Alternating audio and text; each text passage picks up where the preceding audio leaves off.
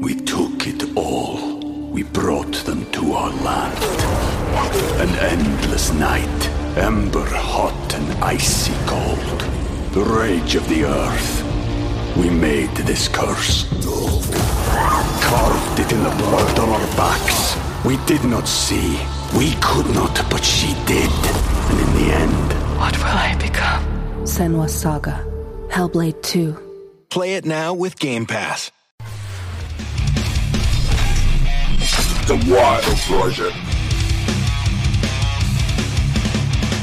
Se viene podcast con un perfil de esos que yo creo que son muy interesantes, porque no son perfiles conocidos por el gran público. Estoy uf, 100% seguro de que muchos no sabréis quién es. Es una persona que viene directamente de Estados Unidos, de Ohio. No me gusta decir, ¿eh? Palabras de Estados Unidos, Ohio. y que está aquí con una historia increíble que yo creo que vamos a alucinar porque tenemos una superación brutal. Alguien que viene de Latinoamérica, de la pobreza más total, consigue sus sueños, consigue tener un buen trabajo, unos buenos estudios, llegar a Estados Unidos, pero luego pasa algo tremendo que cambia su vida radicalmente y es que le roban la identidad. Un ciberdelincuente le roba la identidad y durante años casi lo pierde todo, porque ya veremos que le roba la identidad para cometer delitos muy graves, lo consigue superar y tiene una vida, mm, vamos, eh, de película. Muy interesante, yo creo que vamos a disfrutar, creo que estáis muy atentos porque se vienen esas charlas eh, chulas, eh, con muchas historias, con anécdotas y también con, bueno, al final, pues una persona que tiene una profesión muy relacionada con, con la ciberseguridad, que es un tema que nos apasiona a todos y que seguro que aprenderemos además muchas cosas prácticas. Ella es Sandra Stock. Ay, gracias Jordi, me encanta estar aquí en tu show. O sea, bueno, ¿qué te puedo decir? Este, es- es- esta conversación, esta, esta introducción, Ajá. gracias. De nada. La acepto con mucha, con mucha humildad, Ajá. la acepto con mucha y con mucho orgullo al mismo Claro. tiempo, porque yo siento que todos tenemos una historia, todos, y mm, a veces es- ciertas historias las olvidamos. Y en, en los últimos años, el haber aceptado mis historias, el haber aceptado de dónde, de dónde soy, cómo crecí, cómo, cómo me formé, creó en mí algo completamente diferente, sentirme en paz, sentirme agradecida por, por todo lo que viví, porque eso hace que sea hoy quien soy. Oh. Y, mm, y bueno, me encanta tu show. Soy Gracias. fan número uno. y antes de nada... El número estoy- dos, aquí está el número uno. Bueno, ¿eh? sí, el número uno me trajo al show. Exactamente. ¿eh? Número uno con cinco, ¿eh? Uno y medio. Sí, europeo. Em, Bueno, me traes aquí que parecen unos pasteles supuesto. esto. Sí, sí, sí. Bueno, o sea, te lo juro que aquí en España esto es eh, envoltorio de, de pastel. bueno, te dije, el envoltorio lo hice yo, Ah, déjame caray, decirte. Caray. Y dije, bueno, si me tienen que... si- Mejor me quedo en la profesión de ciberseguridad. O sea, mejor luchar contra hackers, ¿no? Que dedicarte, a- que al paqueta. Porque bueno, ayer estaba vuelta un, un- un- una leña. Bueno, Sí, sí que es cierto que, que lo- vamos a decir que los lazos están de una forma peculiar, ¿eh? sí, sí. O sea, ¿Esto qué forma representa qué es? ¿Esto qué es? Eh, ¿Un simbolismo? No, realmente O sea, le diste como pudiste, ¿no? le di como pude y bueno, realmente estos son los dos colores de mi, de mi empresa. Ah, muy bien. Pero no, no solamente son mis colores. Ajá. Antes que nada te digo, cuando yo estaba pequeña, pues yo decía, yo creo en Dios, pero creo en Dios y me decía, si hay algún color que es el color favorito de Dios, ¿cuál sería? Ujú. Y dije, "Eh, tiene que ser verde, porque en Venezuela todo era verde. Ah. Donde crecí y el mío era el azul. Y bueno, eso, eso me llevó un poco al- a esa ¿eh? combinación. Ajá. Pero más Incluso que. las uñas. sí. ¿eh? Pero más, más que eso, es, es el color del dinero. Ah. es el color de, de la naturaleza, es el Sí. color, es, el, es un color que nos invita a, a- a- a- a cuidar, a proteger, que en este caso el azul. Entonces van súper de la mano Vale. con el, el tema de, de la ciberseguridad, porque todos queremos proteger nuestro dinero, nuestra información, nuestra paz mental. Y bueno, me va bien. Así que el A ver, primer regalo, El primero. Vamos, vamos, a ver. Vamos a ver. Y bueno. Ahora es cuando es una bomba. Te digo, cara. Volaría yo contigo, ¿Eh? Ahí todos. Digo, Nacho, que vaya muy bien todo. Ha sido un placer tenerte aquí. ¿Lo abres, ¿lo abres tú? Nacho.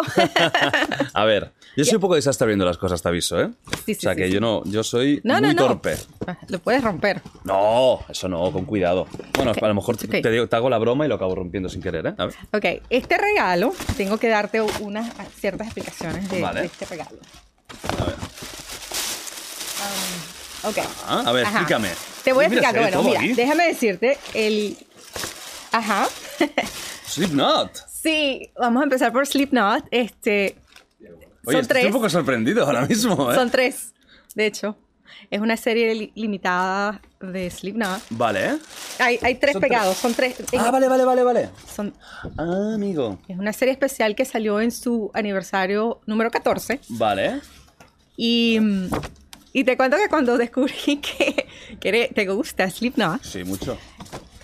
Yo dije, ¿quién, ¿a quién conozco? ¿A quién conozco? ¿A quién conozco? Y bueno, dentro de, de uno de mis redes está un, un amigo que trabajó en Guns N' Roses, trabajó para, trabajó para Air Supply y su hijo tiene una banda de heavy metal. Y eso es Stretch, que también está en allí. Entonces Ah, le sea- dije, mira, consígueme algo de Slipknot porque tengo que ir a, a ver a Jordi. Y bueno, ahí tienes unos pins que también son Pero, pero el, el hijo trabaja en Slipknot. no, no, no, En no. otra Son amigos, son, ellos conocen a la gente de Slipknot. El hijo tiene una banda, su propia banda que se llama Tretch. Ah, esta. Que te traje el CD. Ajá. Vale. Esta no conozco, ¿eh? ¿Sí? No, bueno, la, no, no, no la conozco. ¿Qué es? ¿Rollo también metal eh, similar? eh, Ah, qué bueno. Hostia. son jóvenes. Este, se acaba de hecho de mudar a Los Ángeles. Ah, a buscar ya, eh, a buscar sí, ya lo sí, todo, sí. ¿eh? Pero tiene, bueno. le ha ido muy bien. Y bueno, Oye, muy bien, ¿no? Pues lo escucharé. A ver, si, si, es, si es del rollo metal y tal... Lo voy a escuchar segurísimo. Y este es el logo, ¿no? sí, ese es grupo. logo y esa gorra se la traje a Nacho. Ah, muy bien, Nacho. Nacho, ¿y no tienes algo para tapar los pies también para Nacho? Fantástico, muy bien. Hostia, no me esperaba un regalo metalero, ¿eh? Bueno, No te voy a engañar, estoy sorprendido. Porque creo que es de las primeras personas que me enteré algo relacionado con el heavy metal. O sea que, fantástico, muchas gracias. ah, por supuesto. Y ahora el segundo. A ver, y ahora es cuando ah, de aquí parece Cory Taylor de, de Corin Slipknot. Corintellado. y digo, hola. A ver qué hay aquí. Esto es, es fantástico. Yo monté el podcast por los regalos, ¿eh? Ah, claro. O sea, este es el, único motivo. La única razón. Dije yo, a ver, ¿cómo puedo conseguir regalos? Cada semana. Pues mira, hago un podcast y ya está. E invito a gente. A ver. Uy, esto pesa. Pesa un poquito, ¿eh? Bueno, eh, eh, es un mundo pesado. Ah, mira los. Ah, yo ese ese sí me lo imaginaba. ¿eh? Los libros, ¿no? Que además han sido bestseller. Sí. A ver, este es el primero. Bueno, Este es el primer libro. eh, Este es Happily Ever Cyber. Yo os traduzco, ¿eh? Del inglés, no os preocupéis. Pone, eh, buenas tardes. ¿Te imaginas? How to protect yourself against hackers, scammers and cyber monsters. Que es un poco también lo que tú has tenido que vivir. Exactamente. Y pronto va a estar en español. Ah, qué Sí, bueno. Ya, ya, ya estamos trabajando en, el, en, Qué bueno. en los toques finales para, para la publicación. Fantástico. Es un- lo- Luego tú lo que también has hecho que es incorporar cuentos infantiles con ciberseguridad. Sí. Y eso es muy importante porque ya lo hablaremos, pero creo que desde pequeñitos ya nos tenemos que empezar a preocupar por la ciberseguridad. Cosa que antes en, en nuestra época no existía, evidentemente, ¿no? Los tres cerditos, Hansel y Gretel, Hamlin y Caperucita Roja, todo con ciberseguridad. Todo con ciberseguridad. Qué interesante, ¿eh? Sí. Qué chulo. Sí, sí, so- es, es muy importante porque al final eh, los niños ya con una edad muy temprana ya están con móviles hoy en día, ¿no? Mira, yo te digo, tengo, tengo un... Tenemos un, un nieto, no, no, no tuvimos hijos, mi esposo y yo, pero heredamos muchos nietos y es perfecto. Este, los podemos devolver cuando queremos. Claro. Hay, gente que hereda casas, tú heredas niños. Yo Está bien. Exacto. Y, y, pues e- estando relacionada con, con más niños, una, una, una, una de las anécdotas que, me pareció súper curiosa es observando niños de seis meses o un año, en donde ellos tratan, toman una revista o tienen algo y ellos tratan de clic, porque Están están, acostumbrados. están acostumbrados al móvil o están acostumbrados a la tableta. Y está, o sea, vas por la vida tratando de, de hacer lo mismo donde quiera que vas. O vas a un, a un juguete y pues quieres como que te diga algo, que te haga algo, como la tableta. Entonces, desde muy temprano, así como, como aprendemos a cepillarnos los dientes, y eso se, se vuelve automático, rutina, y no, nadie te lo tiene que recordar a los 20, ojalá. Ojalá, ojalá. De esa misma manera, yo pienso que cuando incor- incorporamos estas prácticas temprano, los niños, aunque no sepan qué es una contraseña, Mm. pero leen el cuento de los tres cochinitos y tengo una historia de, de una mamá y un papá leyendo el cuento y la niña de cuatro años corre donde los abuelos a preguntarle, abuelo, abuela, ¿son, son tus contraseñas seguras? Sí, ¿Cuál es fíjate, tu contraseña? Claro, este cerditos y el poder de una contraseña fuerte. Claro, Importante, ¿eh? el tema contraseña. O sea, mm, a ver, a lo mejor es un spoiler de la charla de después, pero ¿me, me aconsejas una contraseña 1, 2, 3, 4? Mm, ¿cuánta- qué, tan, ¿qué tan rápido quieres que te, hacke- que te hackeen? Bueno, lo voy a cambiar. 4, 3, 2, 1. Que esta es, Sí. este es inhackeable. Es hackeable. 1A, 1B, 2C. Es, es la también, otra. esa también es fantástica. Em, vamos por eso, antes de ir Claro. ¿no? a los temas ya de ciberseguridad y todo, vamos también un poquito a conocerte, ¿no? Y, y- y a conocer de dónde vienes. Claro, Tú vienes de Venezuela exactamente. y no de una familia rica de Venezuela, No. sino de pobreza. Cuenta un poco tu infancia, ¿cómo, cómo fue? Porque mucha gente que está escuchando eso también en Latinoamérica, que hay muchos seguidores de Wild Project latinos, pero también hay muchos españoles que nunca habrán vivido lo que tú a nivel de pobreza. Son personas como yo que nos hemos criado en una clase media normal. Pero tú has vivido cosas desde pequeñita que quizás no son habituales, ¿no? Para muchos, pues si puedes contar un poquito la infancia y todo. Claro, claro. Hay, hay una parte de mi infancia que de hecho no te conté Oh, para sorprenderte. oh, ojo. Ay, ay, ay, qué miedo me da. Ay, qué miedo. da. No, no, no, no, no, ¿Estuviste con na- Slim, nada no? malo. no, no, nada malo, pero porque, porque mm, pienso que sobre todo si alguien está en Latinoamérica y, y está escuchando, no importa dónde, cómo comiences o no importa eh, tu situación y tu condición, lo importante para mí de mi historia es haberla honrado y, y haberla aceptado. Y, y tiene mucho que ver con, con, tu- con ese crecimiento tuyo que tienes. ¿Cómo comenzó mi historia? Mi, mi- cuando nací, mi mamá estaba embarazada, muy joven, era adolescente, y mi papá no estaba en, la, en, en- en- esa, en, ese, en ese instante, en, su vida. Mi mamá me tuvo y me deja con mis abuelos cuando tenía más o menos dos meses y se tiene que ir a buscar un trabajo porque mis abuelos tenían 12 hijos en extrema pobreza. 12. 12. Entonces, claro, ella se va y, y el tema de abandono y el tema de, que alguien te deje cuando eres un bebé que dependes, es algo que te marca el resto de tu vida. Y, el- esa es la razón por la que, porque la que lo comento ahorita, porque no conecté eso sino hasta hoy en día. Y de ahí, bueno, a los cuatro años me reuní con mi mamá de nuevo y ya había un padrastro en la, en la, en la, eh, en la historia. Y bueno, pasando un poco hasta donde te, te comenté, llegar a los 11 años, mi mamá y yo fuimos, am, ¿cómo se dice? E- evicted, en- desalojadas. Ah, sí. Desalojadas. Perdimos- desahuciadas, eh, Exacto. No teníamos dónde vivir y Y estabais aún en Venezuela. estábamos aún en Venezuela. Os echan de la casa. Sí, exacto.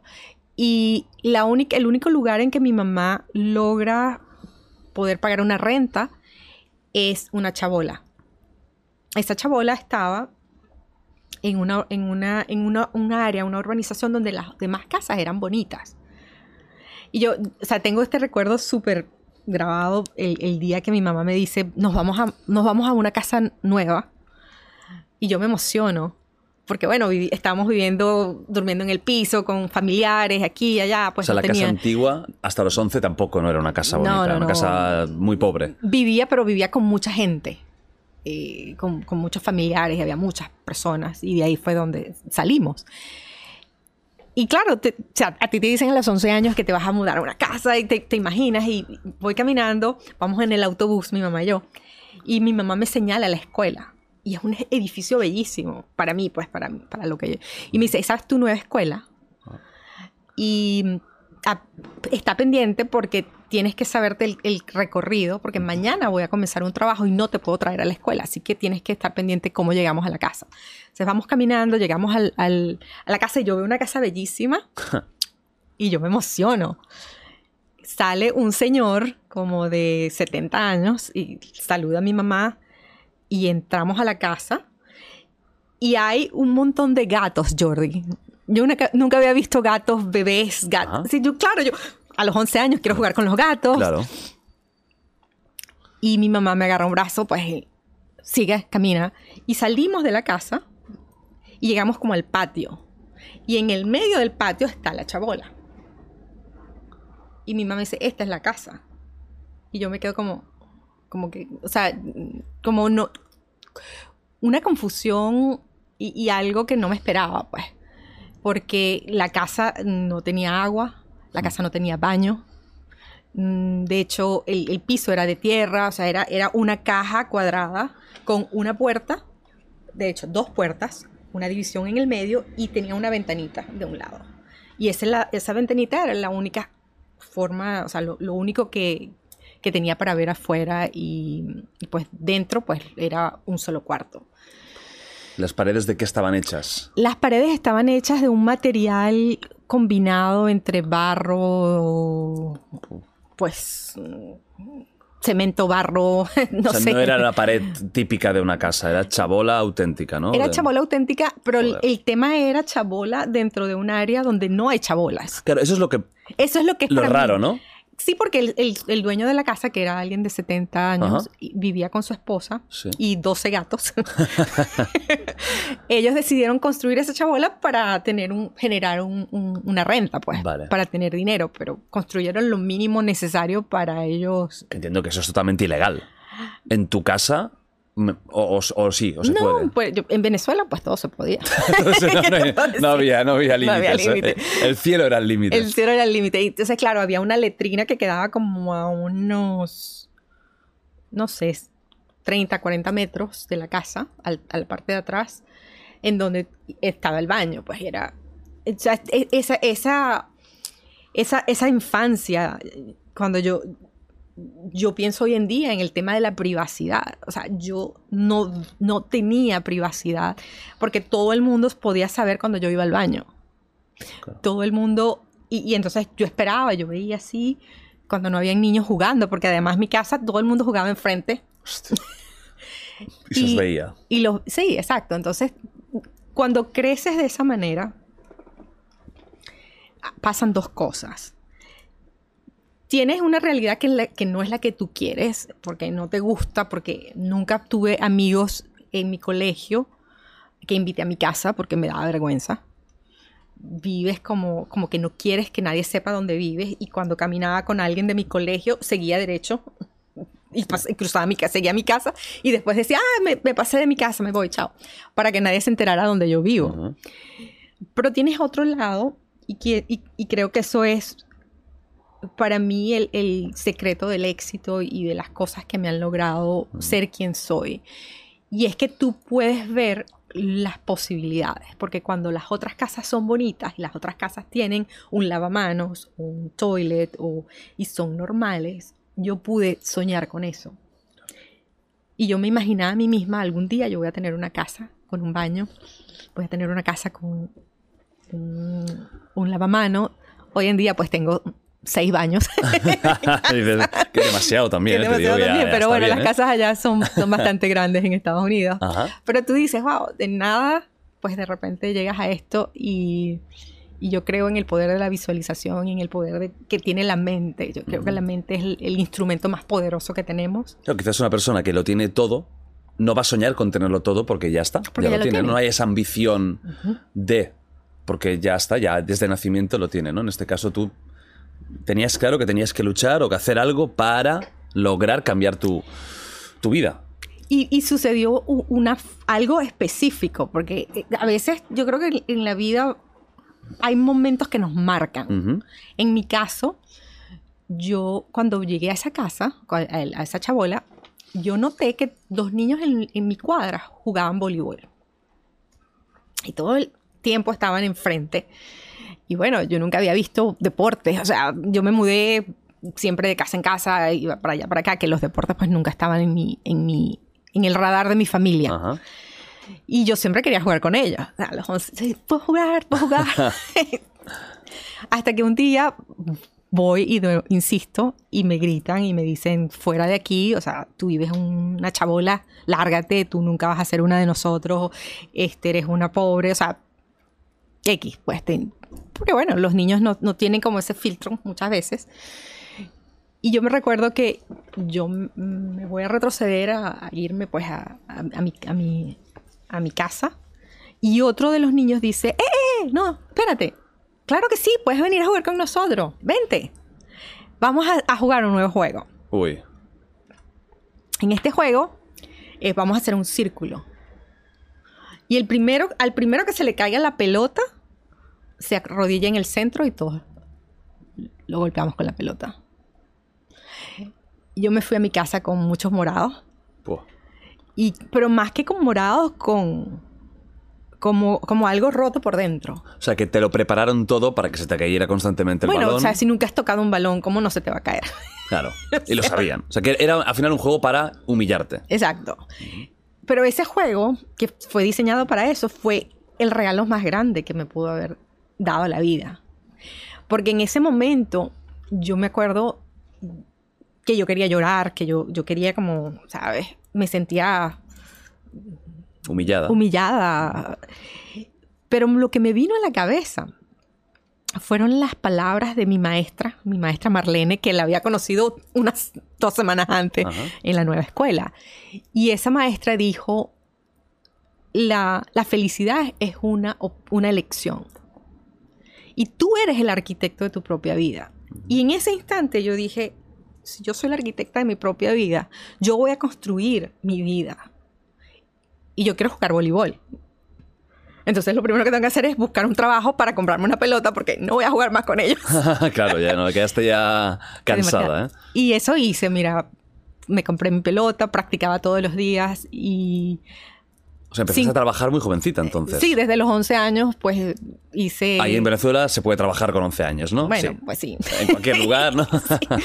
Y me, me- me- tuve, un- tuve mi primer scam o mi primera estafa. Cuando estafaron. A los 11 años me estafaron, no me pagaron.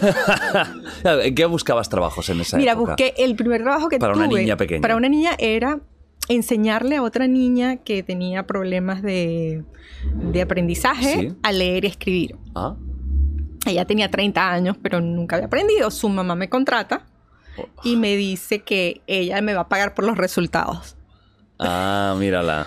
Entonces, claro, yo voy todos los días después de mi colegio a enseñarle, hago fichas, hago...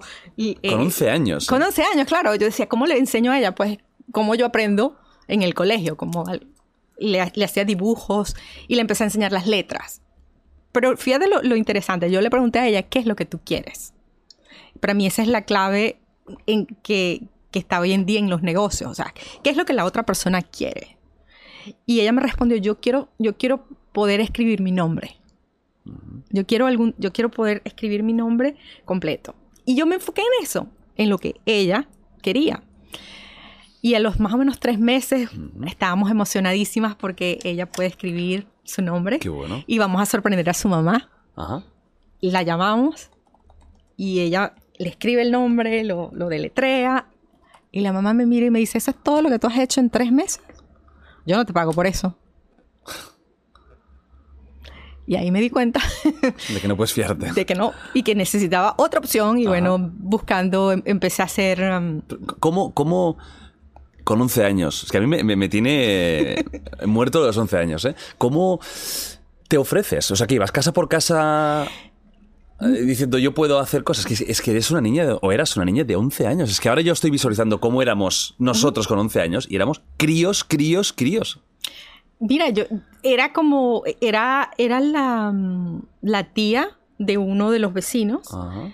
y simplemente yo pregunté qué qué- como que necesitas, qué puedo hacer y estaba esta muchacha que, que necesitaba aprender a leer y escribir y se dio esa oportunidad. Me di cuenta de que esa no era la mejor forma porque no, no, no establecí un precio. No, no me pagaron un adelantado. O sea, cero. No hice un- Pero con 11 cero. años ya estás pensando en business, ¿eh? O sea, aquí hay algo en tu cabeza que va un poco diferente, ¿eh? O sea, ya con 11 años calculando, hostia, no puede ser esto. Entonces, pero fíjate, Sí, ahora que me doy cuenta. que me lo Aquí había algo ya claro. curioso, ¿eh? Sí. Entonces me fui a mi casa y le dije a mi mamá, ok, mamá, ¿cómo se hace el jugo de tamarindo? No sé si se dice tamarindo aquí. Tamarindo es, muy- es mexicano, ¿no? No, tamarindo es una fruta que es muy Sí. ácida.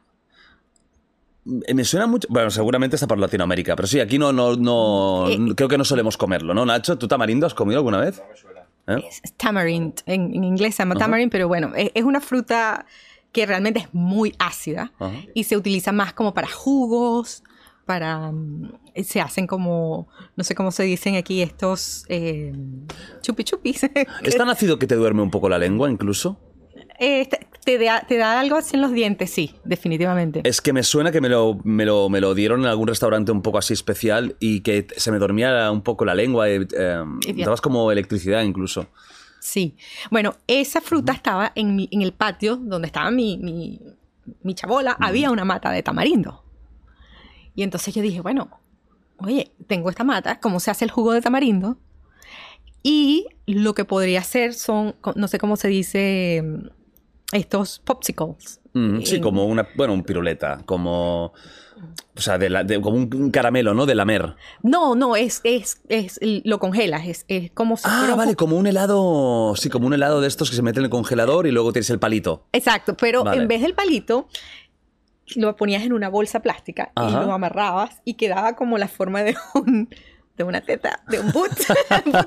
Bueno, bien, bien. Con 11 años, ¿eh? Recordemos. Sí. Recordemos la información. 11 años. 11 años. Y puse, se venden tetas. Pero así se llamaban en Venezuela. Tetas. Tetas. O sea, era como el. No fue que yo lo inventé, era así el Ajá. nombre. Y mira, vendí las tetas. y con eso logré reunir el dinero suficiente y me compré mi primera pelota de voleibol. Ah, Era una pelota vendiendo tetas. vendiendo tetas. Y mm, empecé a practicar en una pared muchas veces, muchas veces, muchas veces, hasta que logré entrar en un equipo. Y bueno, seguí cinco años después, estaba jugando para unos nacionales. Y bueno, jugué muchísimo voleibol, jugué ajedrez, jugué, hice un montón de cosas. Seguías en Venezuela. Seguí en Venezuela. ¿eh? Y pero ya tu vida se iba encaminando mejor. Mi, nos votaron, cuando tenía 16 años, nos votaron de la chabola, porque se muere el dueño de la, de la casa. Sí. y no tenía familia, nunca tuvo familia, excepto cuando murió, llegó todo, a- todo el mundo. Y mm, pues nos dijeron, mira, se van, ya. Y nos tuvimos que regresar de nuevo a donde estábamos viviendo inicialmente con la familia de mi padrastro. Yo me acababa de graduar de bachiller, de, bachillera- de bachillerato, Sí. y como no, no podía entrar a la universidad directamente, lo que hice fue un programa que había en Venezuela donde tenías como una profesión. Entonces tú estudiabas por un año y en ese, en ese año, si, er- si eras menor de 18 años, el, el programa te buscaba una pasantía. ¿Y eso qué es? Una, pasantía, una, un, un internship. Un, Un, sí, para irte a algún sitio, ¿no? para trabajar en una empresa por un tiempo determinado como una Sí, como un becario. un becario Aquí. pero te pagaban Mm. El, el- la primera empresa esa, la empresa donde yo mm, me gradué de secretaria y la primera esa empresa donde trabajo es Eh, Heinz, la Ketchup, de los ketchup, y exacto, mostazas y todo eso. exacto, Hostia. entonces estoy trabajando allí En Venezuela, Heinz. en ¿no? Venezuela Heinz Wow. y mm, un día, pues bueno, yo era, yo era como la asistente de todas las secretarias, pues, o sea, mira, saca una copia o haz esto, haz lo otro aquí. Un día viene una de las secretarias y me dice, Sandra, necesito que vayas a este hotel y entregues este sobre. Me entrega un sobre para una persona que estaba alojando, o sea, que estaba en ese hotel, un- uno de los ejecutivos. Y yo, ok, me, me- me voy en un carro, un taxi que me lleva, llego al hotel, era un hotel, nunca había visto un hotel en mi vida, Jordi. El, intercon- o sea, el- el Intercontinental, Y un hotel bueno. cinco estrellas. Llego ahí. No, nunca había visto un hotel Ni malo, ni bueno, ni, ni regular. malo de ninguno. O sea, porque vivía en una zona donde no hay nada Ajá. de eso, pues. Vale. Llego al hotel y yo entro y veo el piso. Yo nunca había visto un piso pulido de esa manera, Mm. las flores, como el lobby. El piso del es el suelo, ¿no? Para El- las el- que no sepan. Exacto. Ujú. el- Sí, el suelo brillante, el suelo ¿no? brillante Ujú. de mármol, Mm. el, las flores, el, y, y yo, un chandelier, un, una, Sí, una- cosa, una la candelabro. lámpara, un candelabro y nunca había visto, o sea, yo estaba como, yo solamente pensaba que eso existía en las películas. Y entro y me llevan de, pues, del- de la recepción, pues me, me acompañan hasta el restaurante donde está el señor que está esperando el sobre. Entonces, yo llego con mi sobre y él me ve la cara, me toma el sobre y me dice, siéntate y desayuna, Sandra. Y se va. Y yo me quedo ahí como parada, como, no sé, parecía una eternidad, Jordi. Y nunca había visto tanta comida en mi vida, nunca había visto un buffet. Imagínate. Entonces, bueno, me agarro el plato, empiezo a poner un montón de comida. Una sonrisa total, ¿no? Exacto. Y me siento y empiezo a comer y me doy cuenta que mucha gente empieza a, a llegar para desayunar. Gente como vestida de negocios. Ujú. Gente, o sea, se veían como, no sé, yo los veía como teniendo import- conversaciones importantes y en una mesa hay una mujer que tenía una computadora pequeña. Ajá. Y yo, no sé, en, en- en algún momento entre, entre toda esa gente de la comida, mi, mi mente se fue. Y yo me vi a mí misma We took it all. We brought them to our land. An endless night, ember hot and icy cold. The rage of the earth. We made this curse. Carved it in the blood on our backs. We did not see. We could not, but she did. And in the end, What will I become? Senwa Saga. Hellblade 2. Play it now with Game Pass. vestida así. Yo me vi a mí misma con una computadora, yo me vi a mí misma viajando en el mundo y, y teniendo conversaciones importantes. Y en ese instante yo dije, yo voy a ser una mujer de negocios. No sé cómo, pero esto es lo que yo quiero. Ajá. Y bueno, de ahí salí de allí con, con una visión clara y, y seguí trabajando en Haynes, luego me contrataron como, como secretaria fija en el área de informática en Kraft Y me fui a Kraft. Que es la competencia, que ¿no? la no, bueno, ¿O son la misma, Eh, la ¿qué misma, el mismo holding? no era el mismo holding, pero alguien de Haynes se fue a Kraft. Y te llevó. Y me llevó. Vale, vale, vale. Luego vale. alguien de, de Kraft se fue a Pepsi y me llevó. Y así como que recorrí, o sea, nunca busqué trabajo, nunca, siempre alguien me llamaba y me decía, "Esta- hay una oportunidad buenísima, vente. Y empecé a estudiar en las noches, entonces yo salía del trabajo y me iba a la, al... Empecé a estudiar inglés primero, no sé, se me ocurrió que de- era lo que podía pagar, entonces hice un, dos años de inglés. Luego hice una carrera técnica y luego me gradué de ingeniero en sistemas. Y ya, pues ahí ya había trabajado. Todo eso mientras tú trabajabas de secretaria. De secretaria, luego después de secre- ya, ya, ya una vez que, que empecé mi, mi tecnología, pues ya entré más en el mundo a ser como la analista y le resolvía los problemas a la gente Ah. en la parte de TI. Y así fu- fui avanzando, avanzando, avanzando, avanzando hasta que mm, trabajaba para una, la gente de, trabajé Pepsi Cola, Coca-Cola, y Coca-Cola estaba incursionando en el mundo de la cerveza en Venezuela. Ah, sí. Sí, y están montando una nueva planta completamente de cero y me llevan a, esa, a ese proyecto de cero a arrancar la parte de sistemas. Uh. Y ahí arranco pues a mundo que completamente desconocido para mí y, y ahí pues y- y empecé a hacer ya carrera, carrera fuerte en el, en el mundo de la, de la tecnología. Ajá. Y unos años más tarde, esto no te lo conté, el primer, el primer jefe que tuve en Kraft, que me contrata como secretaria fija, Sí. años más tarde se convierte en mi jefe en el último trabajo antes de venirme a los Estados Unidos y ve mi nombre, me estoy graduada de ingeniero, no sé qué más, y él me llama y me dice, no puede ser que seas, Seas tú. tú. Y me dice, te tienes que venir a trabajar conmigo, me voy a um, SS Johnson, que Ajá. es la, la compañía que hace Gla- Glade, Y Pri- Pato, VC, bueno, Pato, aquí. toda Pato, esa O sea, cosas de limpieza. cosas de todo limpieza, exactamente. O sea, también todos son multinacionales, por lo que veo. O sea, PepsiCo, Coca-Cola. Johnson. Kraft, todos Yep. son grandes multinacionales. Sí. En Venezuela. en Venezuela. Y eh, voy a SS Johnson, y ahí me mudo a Caracas, donde... Ah, no estabas en la capital aún. No, no estaba, estaba, estaba en, la- en una provincia. Ajá. Y con este último trabajo, pues me mudo a Caracas y trabajo para SS Johnson por seis años. y ellos me hacen una relo- un- me, me reubican, pues, o Sí. me, me dan, me ofrecen un trabajo en los Estados Unidos, en la Ujú. casa matriz. Ujú. Y ahí es cuando Pasa ya lo que, lo que contaremos, ¿no? lo que Eh, contaremos, pero ahí, ahí el, el salto es más, o sea, mi sueño americano, pues obviamente ya me había casado, Ajá. me había conseguido mi, mi esposo, estábamos casados, teníamos tres años casados y pues nos, nos vamos y nos aventuramos a, a comenzar una nueva vida en los Estados Unidos. Y mm, Entonces tenías una buena vida en, en Venezuela Teníamos una- actualmente. Buen trabajo. Teníamos, teníamos, Ujú. absolutamente.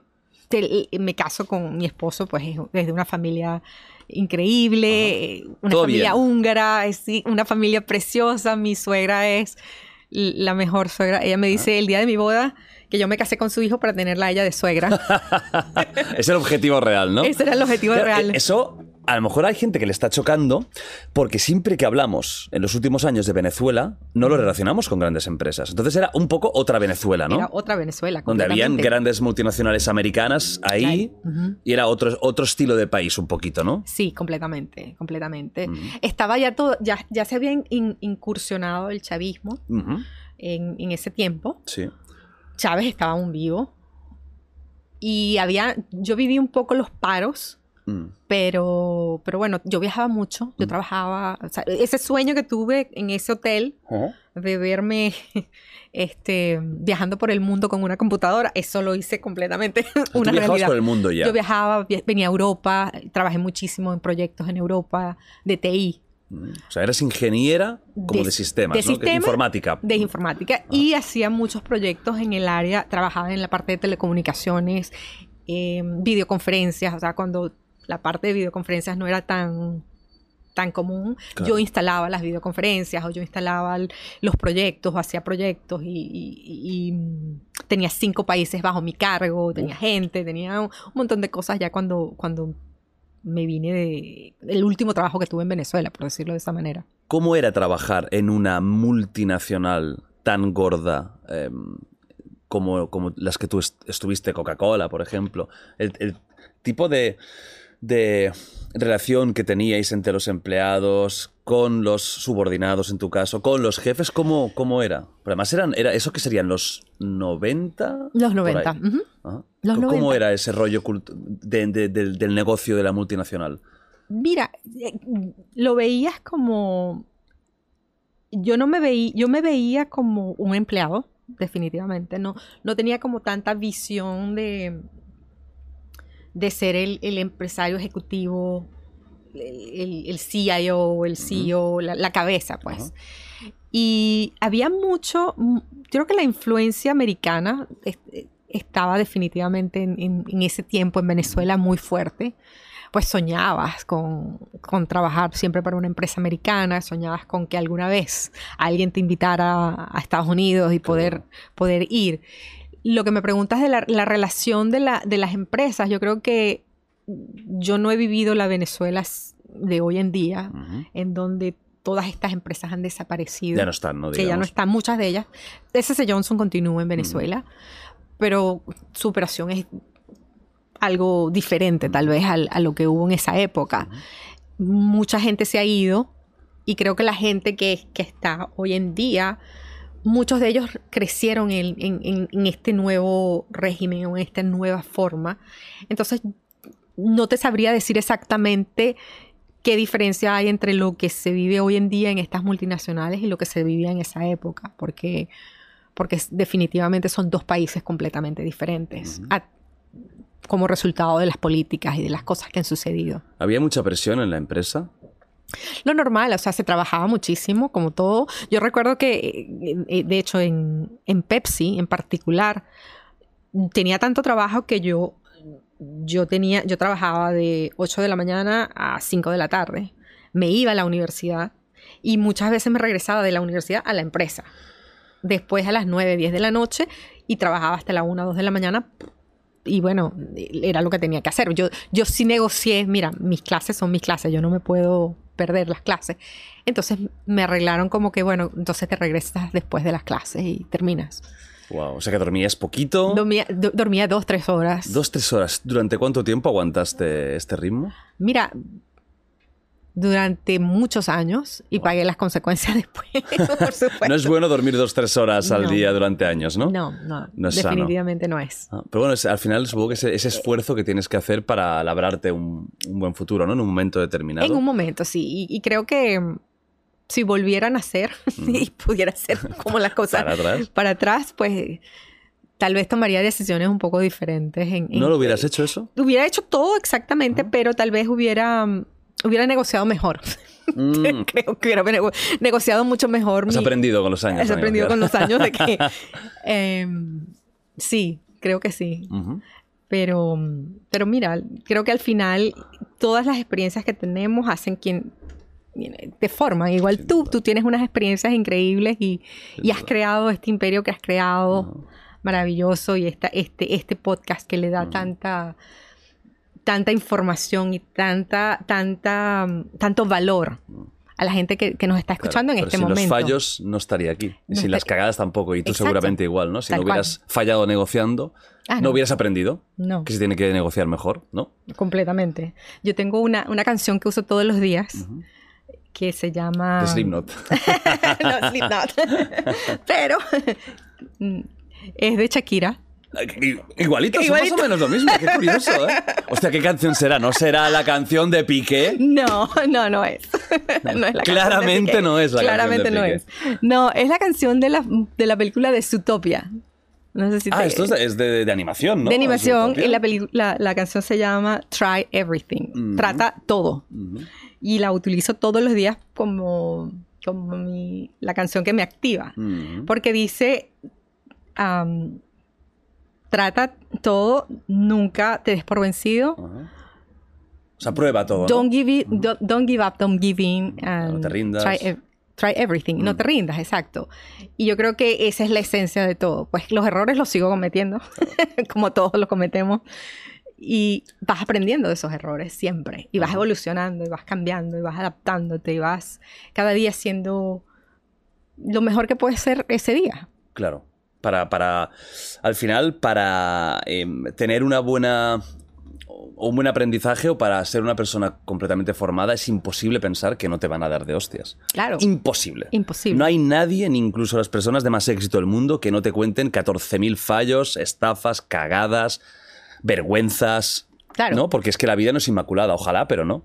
No, e- e- es, más, empiezas a, yo veo las fallas y veo eso como unas, es- estoy en el buen camino. Ah, exacto. esto es algo que necesita suceder porque hay algo que tengo que aprender de esto. Claro. Y cuando tú enfocas eso de esa manera, dejas de sentirte víctima, que es un tema muy importante en el mundo de la ciberseguridad. Muchas veces nos sentimos víctimas y el- los demás, la tecnología o esto o lo otro nos como que son los dueños nuestros y es todo lo contrario. Claro. Tanto la tecnología, el mundo cyber o como nuestras propias vidas. Somos, como decía mi maestra Marlene, somos los arquitectos y podemos crear lo que queramos crear. Volviendo a la historia, te vas para Estados Unidos porque te recolocan Porque me, ofrecen un trabajo en la casa matriz. en la casa matriz en Estados Unidos. ¿Qué- ¿En? Wisconsin? En Wisconsin. En Wisconsin. Ujú. Su- Exacto. Suena muy americano, Wisconsin. Es el típico sitio que, que la gente dice, Wisconsin. ¿Y dónde está Wisconsin? No lo sé. En el Por algún Midwest. lugar. En el Por Midwest. algún lugar. Es el Midwest. Te puedo decir que el día que. Obviamente, yo tengo que convencer a mi esposo. Mi esposo está en Venezuela. Mi esposo tiene su propia empresa. Da clases en la universidad. Vivimos en una de las zonas más lindas de Caracas. Tiene acceso a un. él se- mi esposo se cría ah, con un club de golf que Ah, o sea, tu esposo viene de casa de rica, vamos a decir, ¿no? También de una familia inmigrante, porque Ajá. sus padres fueron húngaros, perdieron todo Oh. en Hungría cuando la Segunda Guerra Mundial Ujú. y ellos arrancan, o sea, su, su- historia es fascinante. Su mamá era, su tatarabuelo fue el presidente del Parlamento húngaro. Joder. O sea, familia de alto rango en, en En- en- Hungría. exacto. Y ellos cuando entran, cuando invaden Hungría, le dicen, ella, ella tiene 16 años, le dicen al- a ellos tienen 5 minutos para salir. Ah, cuando los nazis entran, ¿no? Exacto. Y mm, ellos todos agarran, o sea, el papá dice que agarren lo que puedan. Pero a ella se le ocurre solamente am, tomar su mochila y poner una alfombra porque era la alfombra que le había regalado su abuela dentro de su mochila y es lo único que ella se lleva. Cuando están en el tren, bueno, ¿qué trajiste? Cada quien, pues, gente, eh, joyas o esto, pues, cosas de valor, ¿no? Y ella dice, saca la alfombra. Y la cara es como... Todo el mundo que- Pero no. resulta que esa alfombra fue lo que los ayudó, Ah. porque se tardaron dos años en cruzar, de, de llegar desde Hungría hasta Inglaterra y, y pasaron de, de campos de concentración en campos de concentración. Era su mamá, su papá y eh, la mamá de mi esposo y su hermano. Eran judíos. No, no eran, No eran judíos, judíos. Pero eran parte del gobierno Mm, claro, era- se habían escapado del se habían- país. se habían escapado del país. Total que llegan a- a- al puerto y entonces toman el barco al país más cercano que no tenga guerra y escogen Venezuela. Y es cuando llegan a Venezuela y pues em- arrancan de cero, de, de tener, de tener casas de veraneo, de tener mm, una casa, tú sabes, Claro, bellísima en- en, exacto. allá. Llegan a trabajar a un hotel, ella de camarera, eh, y pues todo, pues a, a ubicarse Claro. sin hablar el idioma. Ajá. Y bueno, mm, siempre mi, mi, mi suegra murió hace, hace poco.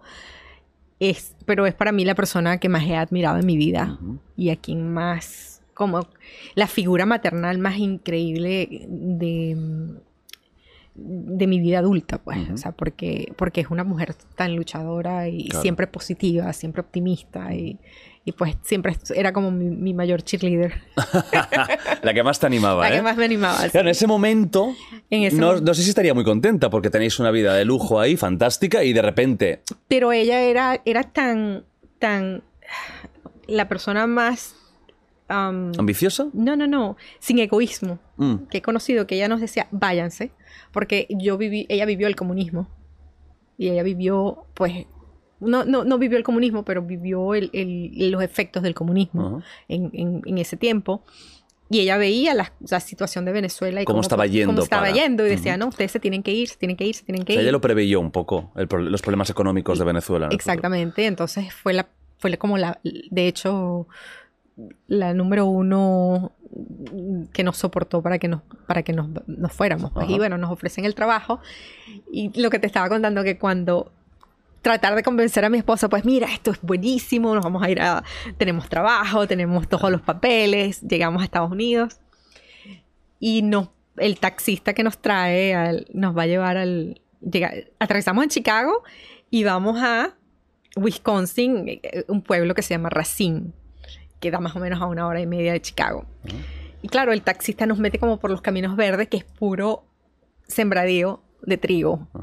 Y mi, o sea, la cara de mi esposo es, yo no voy a vivir aquí. o sea, no hay nada, no hay civilización, no hay nada. Claro. Y, y bueno, llegamos al, al- finalmente al sitio. Yo, Ajá. no, no te preocupes, que no es así. Y bueno, encontramos una casa, nos, pues, nos reubicaron y hacemos nuestra mudanza, llegamos a, nos ubicamos. Yo estaba en el sueño, en mi sueño americano, pues toda mi vida yo decía, de donde estaba, pues a ver, lograr que una empresa americana me ofrezca un trabajo, que me traiga, que me pague todo, que me, pues e- e- es algo que nunca me lo pude imaginar.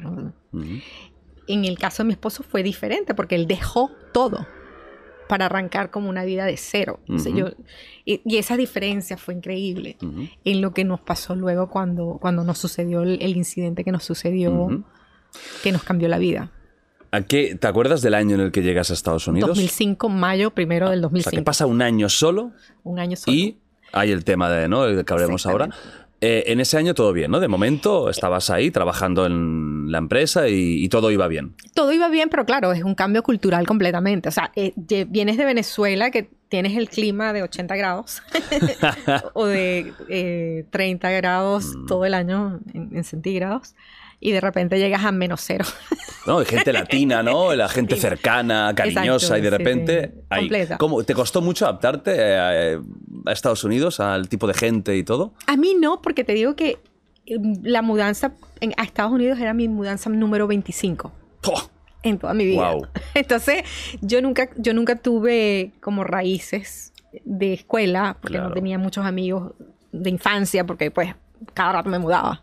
Entonces, realmente era como una mudanza más. Exacto. Y adaptarme era parte de mi naturaleza. Ujú.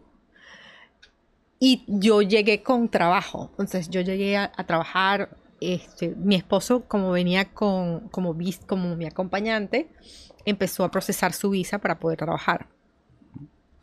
Y mm, es, ese primer año, pues, mira, entre ap- aprender a manejar, aprender a, a moverte con la nieve, a, a tratar de encontrar una chaqueta que funcione. Un sitio frío, frío, ¿eh? frío, frío. Vaya sitio, ¿eh? Que os, que os metieron. Yo, yo me acuerdo que era junio Ajá. Y yo estaba usando una chaqueta, Sí. una chamarra de invierno. Ajá. Y todo el mundo me veía en la oficina. y se reía y decía, ah, espérate que llegue enero. Porque eso es terrible, Porque, ¿no? claro, el, el frío es... Ahí en grados eh, Celsius, porque claro, usáis usáis en Estados Unidos Fahrenheit, eh, ¿sabes más o menos a qué temperaturas podéis llegar de frío? Mira, un, una- un año que tuvimos un, un récord, Sí. llegamos a menos 50 Menos 50 grados. grados. O sea, es inhumano. O sea, no, de hecho no puede... es- Guau. Es, tan- es tanto que hay avisos y pues no puedes estar afuera expuesto, no puedes dejar piel expuesta porque si dejas tu nariz expuesta se te cae la nariz o la oreja, o sea, es, es tan extremo. Y mm, es, es la única época que recuerdo que cancelaron las clases y eso. así, También, por- porque está, o sea, está por, ar- por arriba, ¿no? Ti- Cerca de Canadá. Cerca está de por, Canadá. por Minnesota también, Ujú, que está, está en a una seis- zona súper a fría. seis horas de Minnesota. Ujú. Entonces tienes Minnesota, tienes Michigan, tienes Chicago. El, el tema eh, no, no solamente es el frío, pero es el viento. Que también es muy frío y muy- desagradable. Exacto, entonces el viento es como que si te corta y se te mete por todo. Vaya cambio, ¿eh? De, de- de Caracas a, a Wisconsin, parece un chiste. Parece una broma, pero no. Llevas un tiempo ahí y aquí ya viene una parte que para mí es fundamental de tu historia, ¿no? Es lo más chocante y es que tienes un grandísimo problema que durará años Sí. y hay un robo de identidad que suena incluso inverosímil, pero es real. ¿Te pasó? Cuenta, ¿qué, qué pasa de repente? O sea, hay un avión, es una historia muy recambolesca. Sí, sí, sí. Pasa, pasa ese primer año Ujú. y yo decido ir a visitar a mi mamá. Voy, la visito, paso una semana con ellos, con mi familia. Que ya está en Venezuela aún, Que ¿eh? ya está en Colombia. Mi Ah, mamá se Colombia. fue de, de Venezuela, se, se mudó a Colombia. Vale. Con toda su familia estaba, estaba allá. Llego allá, disfruto, estoy una semana. Estoy ya regresando pues, a, a Wisconsin. Estoy en el avión, estamos aterrizando en Miami. Y yo es- escucho que el piloto dice, "Vie- se van a, van a entrar los agentes de inmigración, Homeland Security, que es como el, el organismo. Seguridad Nacional o algo así, Sí, ¿no? Homeland Security, que lo- hay una serie que de hecho es Homeland Security. Ah, sí, Homeland, ¿no? Bueno, Exacto, ajá. ajá. Estos oficiales, ellos se encargan de todo lo que es la parte de, o sea, toda la parte migratoria y, y toda la parte de, de seguridad, etcétera, etcétera. Pues tienen, tienen distintas divisiones. Es lo que él anuncia. Yo no, yo no le hago caso, te lo te digo. O sea, mi empresa pues me hizo todos los documentos, o sea, yo no, no pienso nada. Entran dos oficiales blancos, gigantes, altos, súper, súper eh, eh, Imponentes. imponentes, pues, o sea, y los veo y me piden el pasaporte. Entonces, claro, yo le doy el pasaporte. El, el- recuerdo que el, a- el- uno de los oficiales abre el pasaporte, me mira y me dice, tú vienes con nosotros. Y, y esas cosas, Jordi, que tú, yo volteaba como si estaban hablando con alguien y me dice, no, tú. Y me señala O sea, de malas formas. de no formas muy, muy gratas. Ajá. Pero no fue que me maltrataron, ni mucho menos, pero como que es un silencio. Y claro, me escoltan, me sacan del avión solamente a mí. Estos dos, estos dos oficiales, vamos caminando en medio del aeropuerto y, yo estoy como, como que no sé qué está pasando, como que mi cabeza no podía coordinar. Llegamos, paso por un, por una parte, pues que no es la parte principal de, de donde haces inmigración, sino como por la parte de atrás, y entro al cuarto, el cuartico de inmigración, y está lleno, pero nadie habla.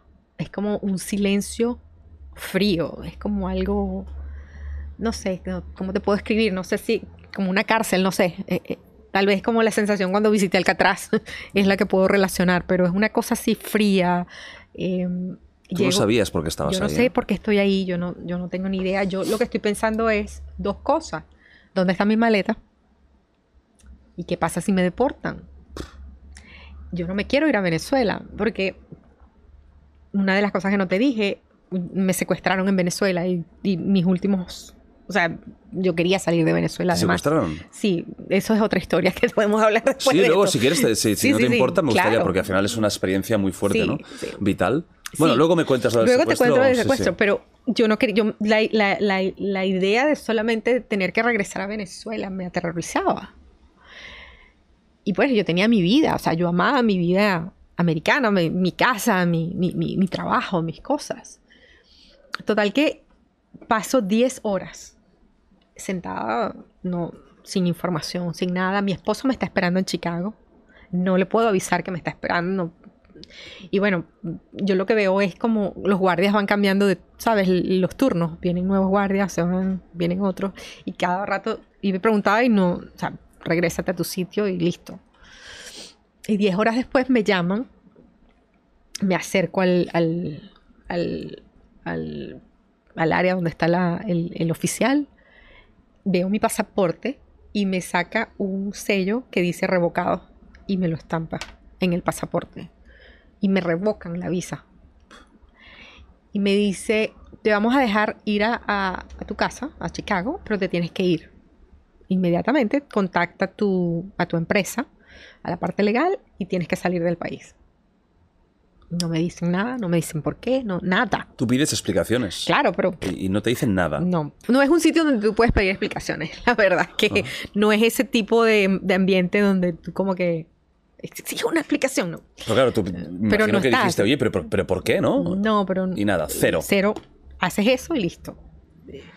Llegó otro, otra persona, me llevó hasta la aerolínea, ya me montaron en un avión y terminé aterrizando como a las 3 de la mañana y me reuní con mi esposo, que se llama Ricardo, y, y bueno, ahí llegué a la oficina al día siguiente, entregué todo, pues conté todo lo que pasó en- y la gente de legal empezó pues a trabajar en mi caso y tuvimos que irnos del de, Estados Unidos ahí mismo, de regresar a Venezuela. Y nos consiguen una, una cita en la embajada para volver a tener una visa de trabajo. O sea, bueno, mi esposo y yo vamos de nuevo a la cita, como es normal.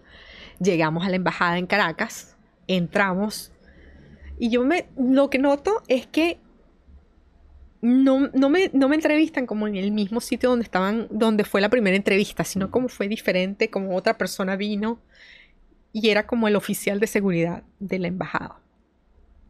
Y él me pregunta, ¿por qué estuviste en China? Y yo, ¿quién? ¿Cuándo fuiste a China? ¿Quién es tu contacto en China? Y me empieza a hacer muchas preguntas de China. ¿Y tú habías estado en China? Yo nunca he estado en China. Yo le digo, yo, yo no sé de qué me estás hablando, yo nunca he estado en China, yo no, no, no conozco a nadie. O sea, yo había viajado mucho, pero nunca hacia, hacia allá. Y claro, él insiste, él insiste. Y llega un momento en que yo le pregunto, le digo, oye, o sea, ¿por qué me estás preguntando tanto de China? ¿Y por qué me sacaron del avión? Y es cuando él me dice, bueno, un traficante se robó tu identidad y ha estado, o un criminal se robó tu identidad y ha estado traficando mujeres a Estados Unidos. Y yo, ¿cómo? Total, y bueno, los convenzo de que yo no tenía nada que ver. De que tú no eras Yo no era esa. traficante. Y me dan una nueva visa. Y me dan, tengo mi nueva visa, mi pasaporte. Me regreso a Estados Unidos. Ya Nos dan la visa los dos, pues a mi esposo y a mí, nos regresamos. Y pues, wow, o sea, como la historia, wow, no puede Vaya ser que me anécdota, revela mi anécdota. En ese tiempo, yo tenía un proyecto en Europa, donde me tocaba viajar muchísimo. Dos semanas después, estoy en un avión, voy a Inglaterra, hago mi, mi proyecto, me regreso, aterrizo en Chicago, me bajo del avión, llego al- a la inmigración, entrego mi pasaporte, el tipo esca- escanea mi pasaporte y boom, al cuarto de nuevo. Y yo, pero esto me lo arreglaron ya, ¿yo qué pasó? Nada, en el cuarto pasó horas de nuevo, no sé qué más, y resulta que cada vez que yo viajaba, yo tenía que demostrar que yo era yo. Porque no había otra manera. O sea, había muchas otras personas que estaban haciéndose pasar por mí. Varias O sea, personas. Pues era como traficaba a mujeres usando mi, mi identidad, usando mi, mi visa, usando mi, mi, documento. O sea, es, este tío eh, sacaba una, a una mujer china con, o quien fuera, o con mi nombre Sandra. con tu nombre y tu... eh, tu no sé, era Sandra esto porque me cambié el nombre, de hecho. Ostras. Eh, en Venezuela tú usas dos nombres y dos apellidos. Ajá. Y mi nombre cuando era Sandra Paola de Pablo Zapata. Es que tenéis nombre de, de, de, de culebrón, ¿eh? De sea, novela, ¿eh? Es que novela. no, no falla, ¿eh? No. y tengo vida de novela. Sí, total, ¿eh? O sea, es una novela espectacular. Ay, sí, así es. La, la verdad es que sí. Ajá. Claro, cuando en ese tiempo yo, yo no entendía qué pasaba. O sea, pasaron años porque cada vez que viajaba me metían en el cuartico y a veces en el cuartico pasaba horas.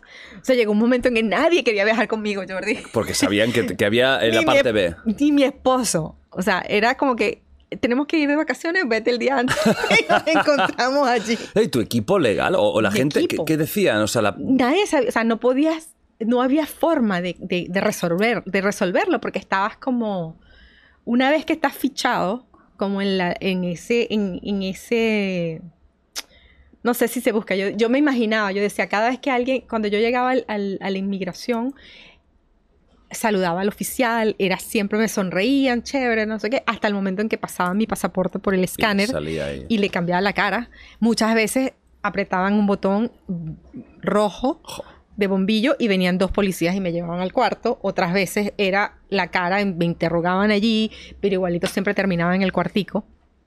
O sea, súper desagradable por seis años. Eso. Y pues mi trabajo era viajar, porque tenía proyectos en todos lados. Y, y- y la verdad es que mm, el tema hay, hay tres cosas. Número uno, yo no entendía qué era el robo de identidad, yo no entendía lo que me estaba sucediendo.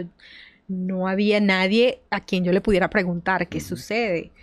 Número dos, This episode is brought to you by Shopify. Whether you're selling a little or a lot, Shopify helps you do your thing, however you cha-ching. From the launch your online shop stage, all the way to the we just hit a million orders stage. No matter what stage you're in, Shopify's there to help you grow. Sign up for a $1 per month trial period at shopify.com slash special offer, all lowercase. That's shopify.com slash special offer.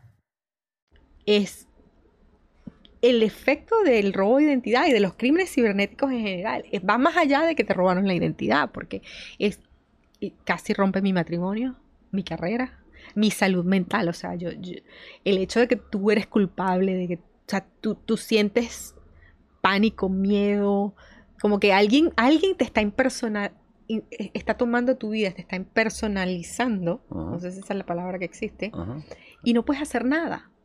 Y lo- yo me acuerdo que yo metía mi, mi nombre en Google y todo salía en chino. Yo tenía empresas, solo lo único que se entendía que decía era Maiquetía, que era el, es el puerto en Venezuela, y China. El- y, y lo que decía Sandra Paola de Pablo Zapata, limitada. O sea, que habían registrado compañías a mi nombre. O incorporated, o limitada, Wow. o company. Entonces, no era una. Entonces, claro, mi información se vendió en muchos lados. Y eso, eh, eh, limpiar eso, pues causó, o tomó muchos años. Y, y, la- y como te digo, la- las, repercus- las re- repercusiones. repercusiones emocionales no las tomamos a veces com- como te puede cambiar la vida. Y yo tenía una vida maravillosa, pensé que había llegado a mi vida, wow, ya todo lo difícil pasó, ahorita Claro. estoy aquí. No, Empieza lo difícil. ah, empieza lo difícil. ¿Y, y- y cómo luchabas contra ello? ¿Qué esta- ¿Estabais haciendo algo? ¿O, o estabas rendida? en, el, en, en un momento, yo creo que cuando no tienes respuesta, cuando no sabes qué hacer, nadie te puede ayudar, te sientes víctima. Y es un, es- ese sentimiento de víctima significa alguien está haciéndome algo y no hay nada que yo pueda hacer. Yo simplemente voy a cachar la cabeza y pues seguir. E- Eso, eso, eso lo tuve por, por unos años, como que esa, esa, esa sensación de, de sentirme sin poder. Impotencia. impotente, sin poder, ok. Y, y de repente, no sé, hay, hay algo dentro de ti, pues yo siempre he tenido como un espíritu muy, muy luchador. Dije, bueno, voy a buscar algo que hacer. Decidí hacer mi, mi MBA y mi máster. Dije, bueno, esto me puede como ayudar a... En ciberseguridad. No lo hice en ciberseguridad, Ah, ¿no? en, en negocios. En negocios, En- yo, no, yo no sabía nada de ciberseguridad. O sea, para mí esto yo no quería ni pensar en esta historia. Claro. Yo no tenía ciberseguridad en mi cabeza. 2006, no, O sea, no, estos temas no estaban tan, Tan fuertes. tan fuertes como hoy, ¿no? Que es- todo el mundo sabe más o menos lo que es y tal. Exactamente. Entonces yo decía, bueno, yo estaba en TI, estaba en, en tecnología y no entendía, ni siquiera estando en tecnología, lo que me sucedía. Am, termino mi, mi, mi MBA. Gracias a Dios, pues logramos quedarnos en Estados Unidos porque el- estábamos a punto de, de tener que regresar. Pero el- porque una de las cosas que no te dije, Jordi, lo que me afectó más emocionalmente es que mi esposo dependía de mi visa. Claro, en ese primer año, cuando a mí me roban la identidad, todos los trámites y todas las cosas que él había hecho mm, se cayeron. Ah. Y mi esposo no puede trabajar por dos años. No puede hacer nada legalmente. Nada legalmente. Y entonces, claro, vienes de un ritmo de trabajo, de una empresa, das clases, haces un montón de cosas y de repente no puedes hacer nada, no puedes trabajar. Entonces, es, es esa tensión en nuestro matrimonio, o sea, eh, eh, fueron unas épocas bien difíciles. Porque él quería regresarse, pues, o sea, esta no es la vida que yo. Claro. que yo quiero. Y yo no quería regresar porque no me veía volver a Venezuela, no, volví- no, no quería volver a tener los pánicos y las cosas. Y, y bueno, ahí estuvimos y gracias a Dios logramos un- una, una- una solución con la empresa donde trabajaba y resolvieron finalmente su, su cuestión de, de visa Ujú. y le ofrecieron a él un trabajo en la misma empresa donde yo trabajaba. bueno. Entonces estuvo allí, luego se fue a otras empresas y, y pues empezar puso a hacer su carrera. carrera, ¿eh? Exacto. Y pues gracias a Dios le va súper bien en su carrera hoy en día. Esto duró seis años, ¿no? Este, este, es- este es- impasse Este de... impasse duró seis años. ¿Y cómo se soluciona? Se soluciona cuando me vuelvo ciudadana americana, Ajá. me cambio el nombre. Y, y como que esa identidad queda atrás. Ya no se puede utilizar. No, porque ya, o sea, ya se invalida, o sea, Se ya... invalida. Ujú. ¿Sabes cómo te robaron la identidad? No sé exactamente cómo me la robaron, pero sé por qué me la robaron. Que eso antes lo has comentado al principio. Exacto. ¿Por qué te la roban? ¿Por qué me la roban? Porque una de las características que yo, yo pienso que desarrollé cuando vivía en el pues en mi infancia y es que siempre fui una persona sumamente distraída. Y, tiene, y, y hoy en día lo, en- lo entiendo, digo, bueno, yo buscaba como distraerme porque no quería la realidad en la que vivía, que no quería. Entonces siempre estaba buscando hacer muchas cosas a la vez y como para no pensar. El tema es que en el mundo que vivimos hoy en día, donde, donde estamos conectados a los celulares, estamos conectados al- a la computadora, al, al- al mundo digital, cuando estamos distraídos y no prestamos atención, no sabemos a quién le estamos dando información o no sabemos a quién le estamos, a quién le estamos dando clic, etcétera, etcétera. En mi caso, si alguien me preguntaba por mi pasaporte, si yo veía que era una figura de autoridad o era alguien en un hotel, yo le daba mi pasaporte, pues se iba para allá atrás y le sacaba una fotocopia o pues no estaba pendiente. Y para mí ese es el porqué. Por despistada, por no proteger tus datos por- mejor. por estar distraída, porque el, el concepto este de que podemos multi- multitask o Sí, hacer, muchas, hacer muchas cosas a la vez. al final no haces porque el cerebro no funciona de esa manera, pues simplemente haces una después de la otra, pero, pero estás siempre interrumpiendo algo y no prestar atención. Y eso es lo que hoy en día, una vez que, que logré como conectar mis historias y, y logré descubrir por, o sea, por qué estoy donde estoy y por qué mi vida ha sido como la telenovela. con ese nombre ya. Naciste predestinada para ello, con Sí. ese nombre. y hay muchas más. O sea, estamos tocando la superficie. o sea, que, que eso, entramos dentro y encontramos ahí oro. Exacto.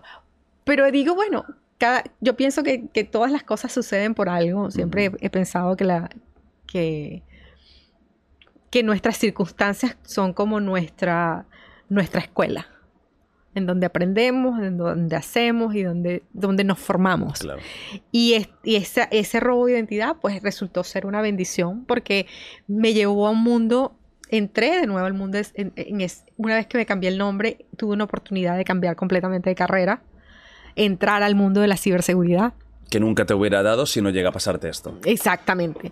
Que, que es, nunca, nunca me hubiera interesado, nunca, nunca lo hubiera visto. Y cuando llegué al mundo de la ciberseguridad, Jordi,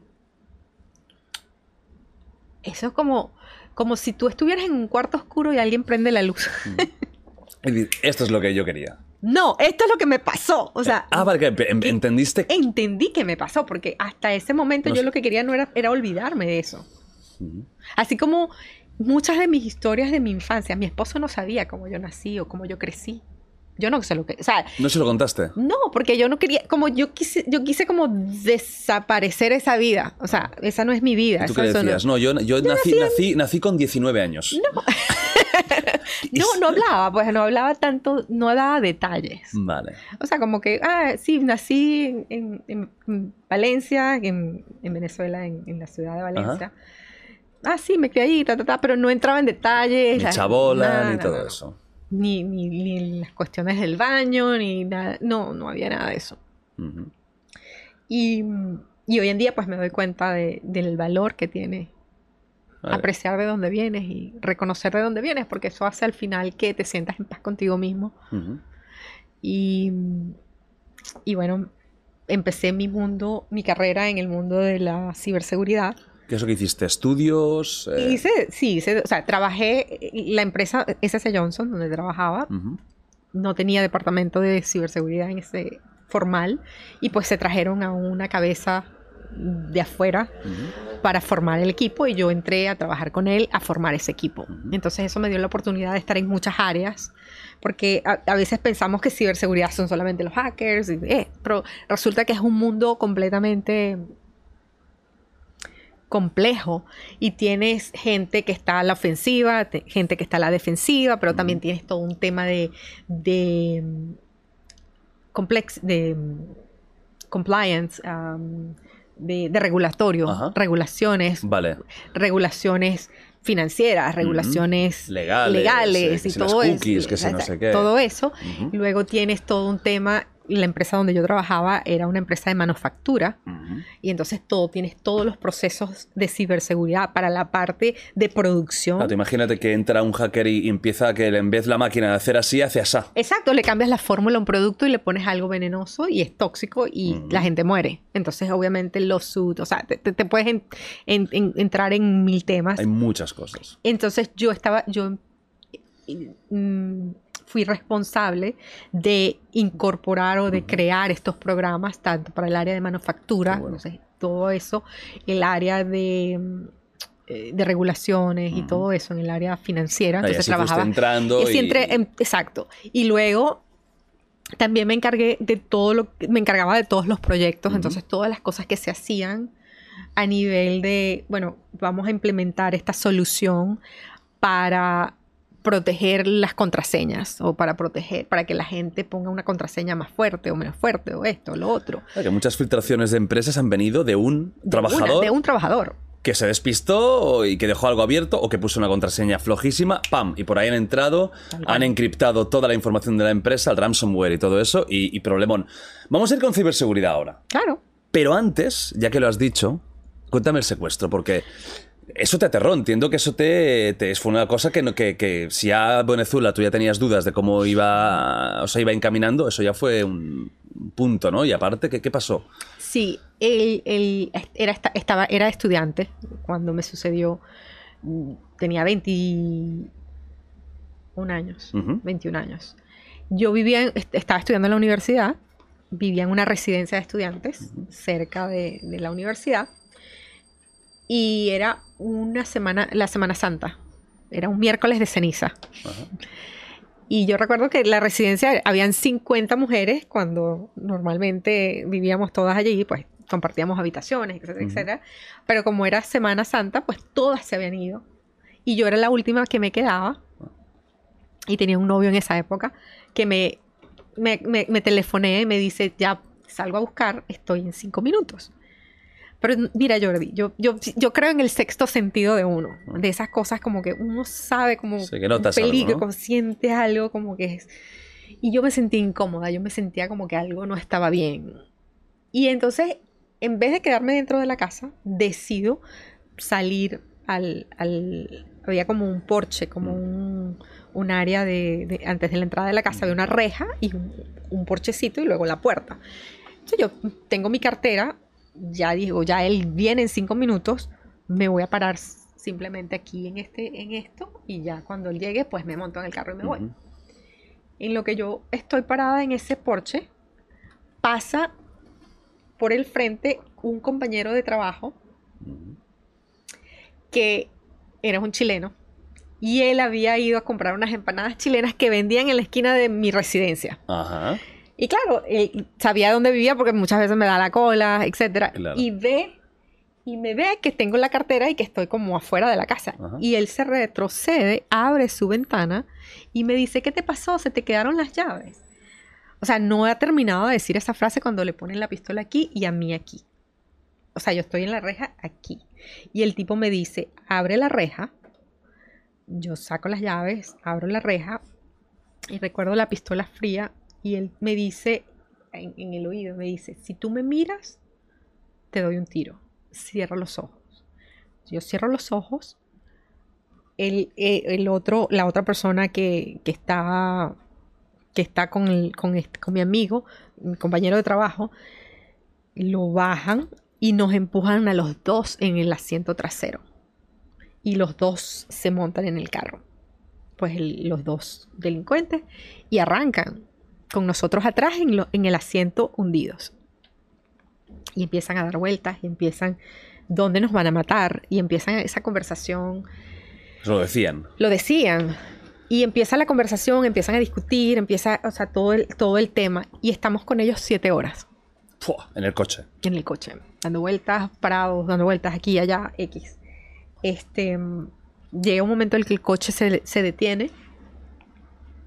Yo no sé, yo, yo, yo no, yo creo que ya yo estaba como, yo lo único que pensaba es que ojalá que no, como que no, que no hubiera una violación o que no me pasara como algo de eso, pues que fuera rápido. Y pensaba, Tú como- pensabas que ibas a morir. sí, pero como que estaba, no, estaba en paz, como que con esa, Wow. con ese momento. Y cuando nos- el carro se para, él nos dice, pónganse de espalda. Y en ese instante yo, yo esperaba el tiro y lo que escucho son las ruedas del carro que arranca y se va. Y en eso es cuando nosotros escuchamos que el carro arranca y se va, empezamos a correr. Corrimos como por dos, tres horas. Porque nos dejaron en una zona completamente de- desierta, alejada, o sea, hasta que llegamos a, don- a un sitio y encontramos ayuda, llegamos al- a, la, a- pues a la policía y todo el tema. Y el- lo que más me impacta a mí de esta historia no es eso. Lo que más me impacta a mí de esta historia es lo que sucede un mes después.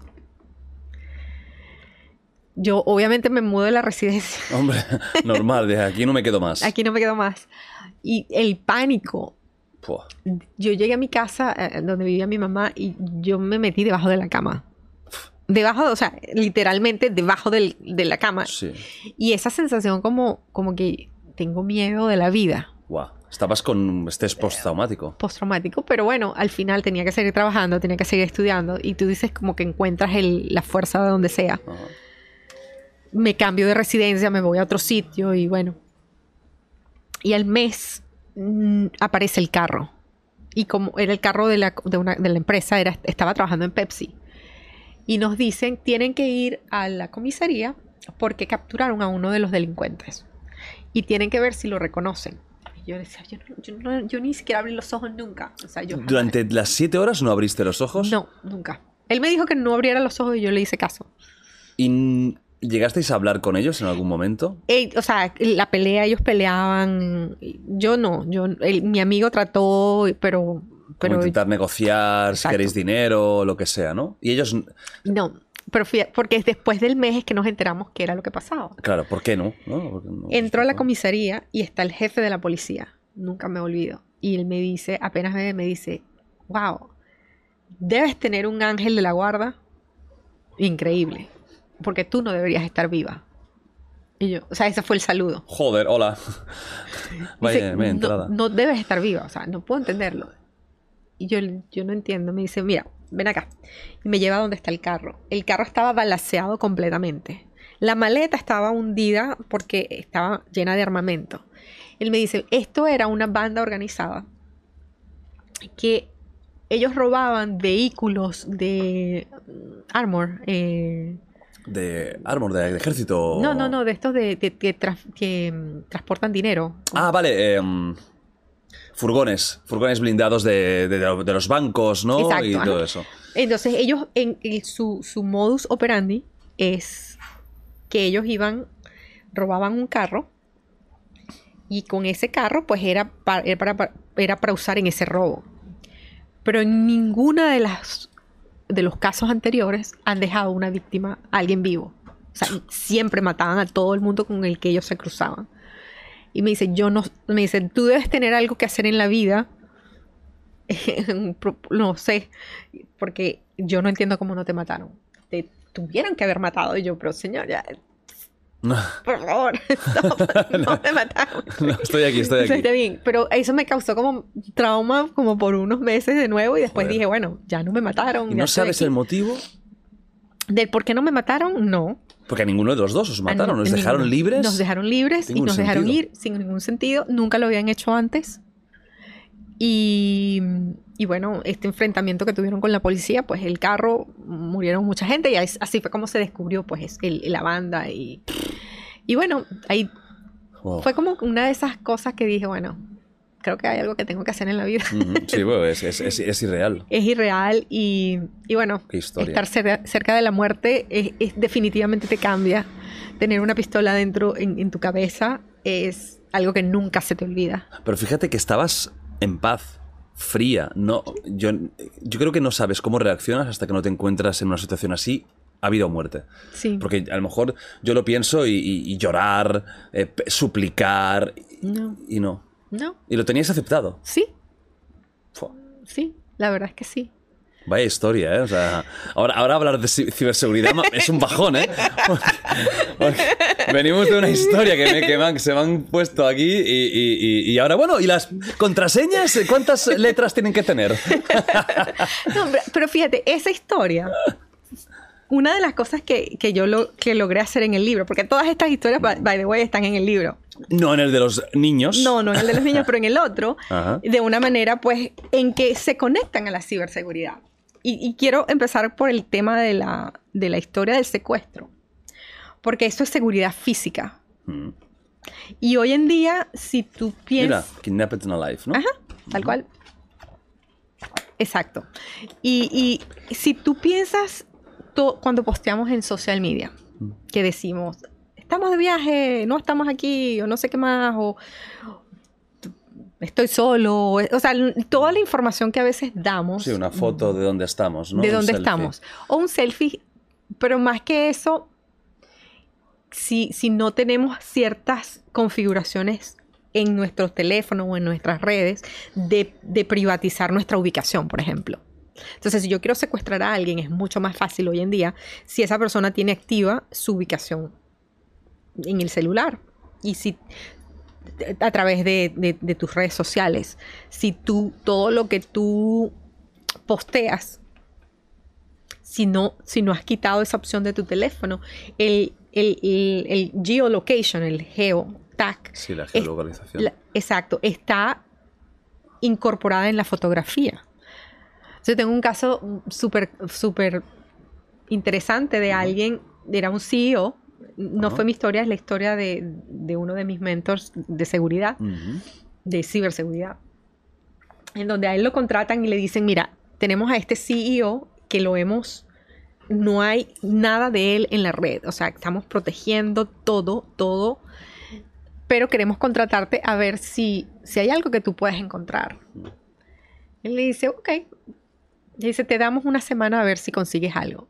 Él dice, ok. Entra y en vez de buscarlo a él, busca la, la familia y él tiene una, niña, una, una hija de 16 años. Entonces, obviamente, 16 años, ve el perfil de, de Facebook. Él se crea un, un perfil con una foto así súper guapo.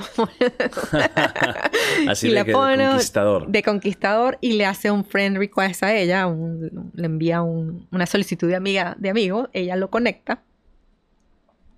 Y resulta que ella tenía una foto de la fiesta de cumpleaños en el patio de su casa. Con todas las opciones de que no, tenían la geolocalización desactivada. Él simplemente agarra la foto, las coordenadas, las saca, las monta y de repente le llega a- dos horas después a la casa del CEO y toca el timbre. Hostia, y le dice, te he pillado, sé dónde estás.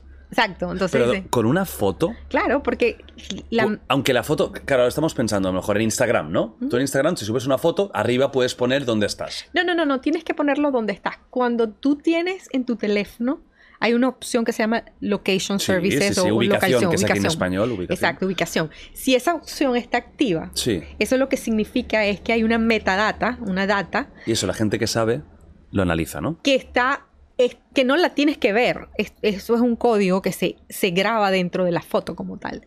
Y si yo tengo un, un programa en donde me bajo esa foto y convierto la metadata en coordenadas Wow. geológicas, o sea, geo... Sí, eh, de geolocalización. de exacto.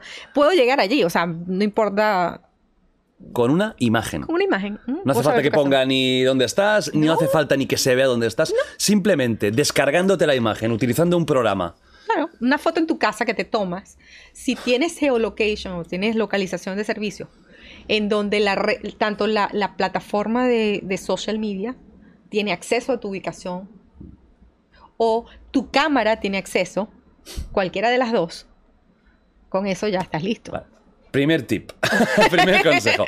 No, y sí, te voy a pedir estos tips ¿no? claro, muy, importantes. Porque mira, esto no lo habíamos hablado nunca. Esto de que las fotos en ancho es muy interesante esto, ¿eh?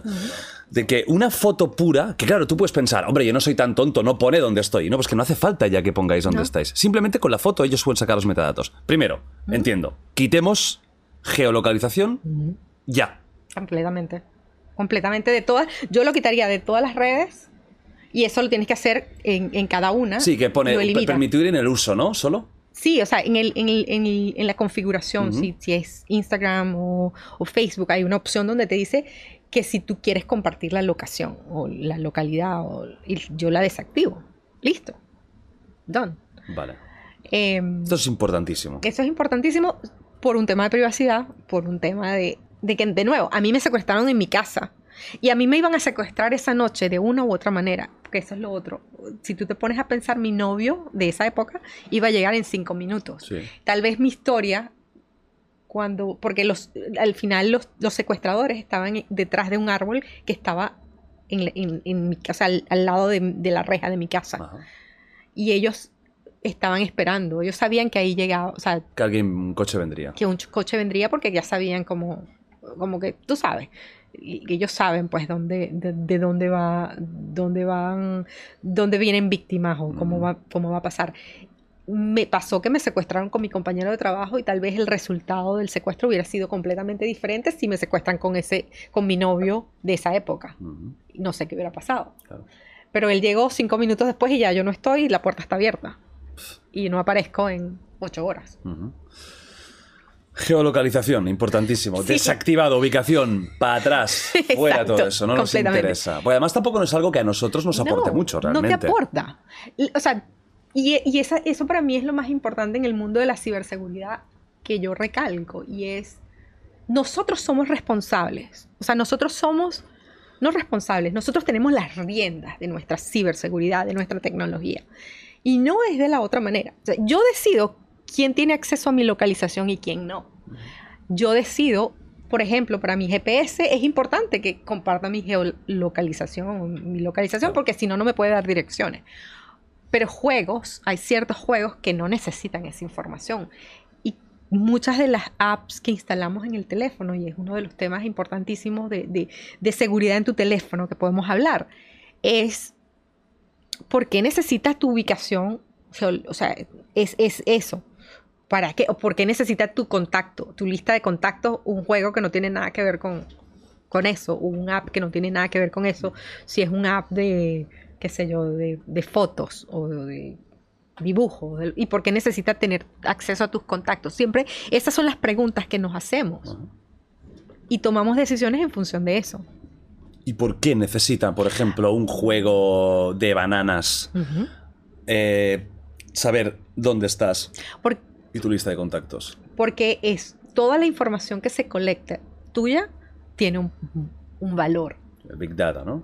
No, no, no, no solamente el Big Data, es, es cualquier información personal que yo pueda obtener a través tuyo, lo puedo utilizar, sea porque soy una compañía de marketing y entonces ahora sé que estas son todas las cosas que tú utilizas, puedo hacer un tracking de, de todo tu perfil y de todas las cosas que te gustan y te puedo mercadear. Esa es la, la parte bonita.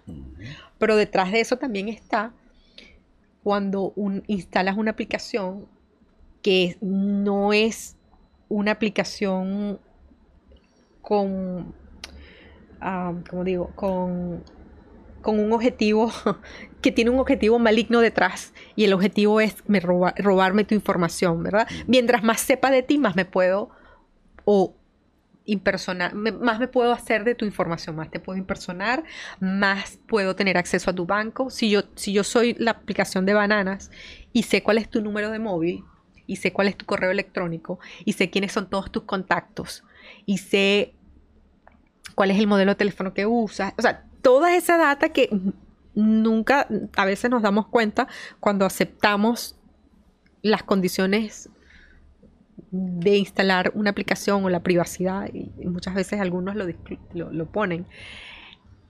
Toda esa información que se va es parte de, de nuestra, de nuestra data. Y eso tiene un precio. O sea, tu data tiene un precio.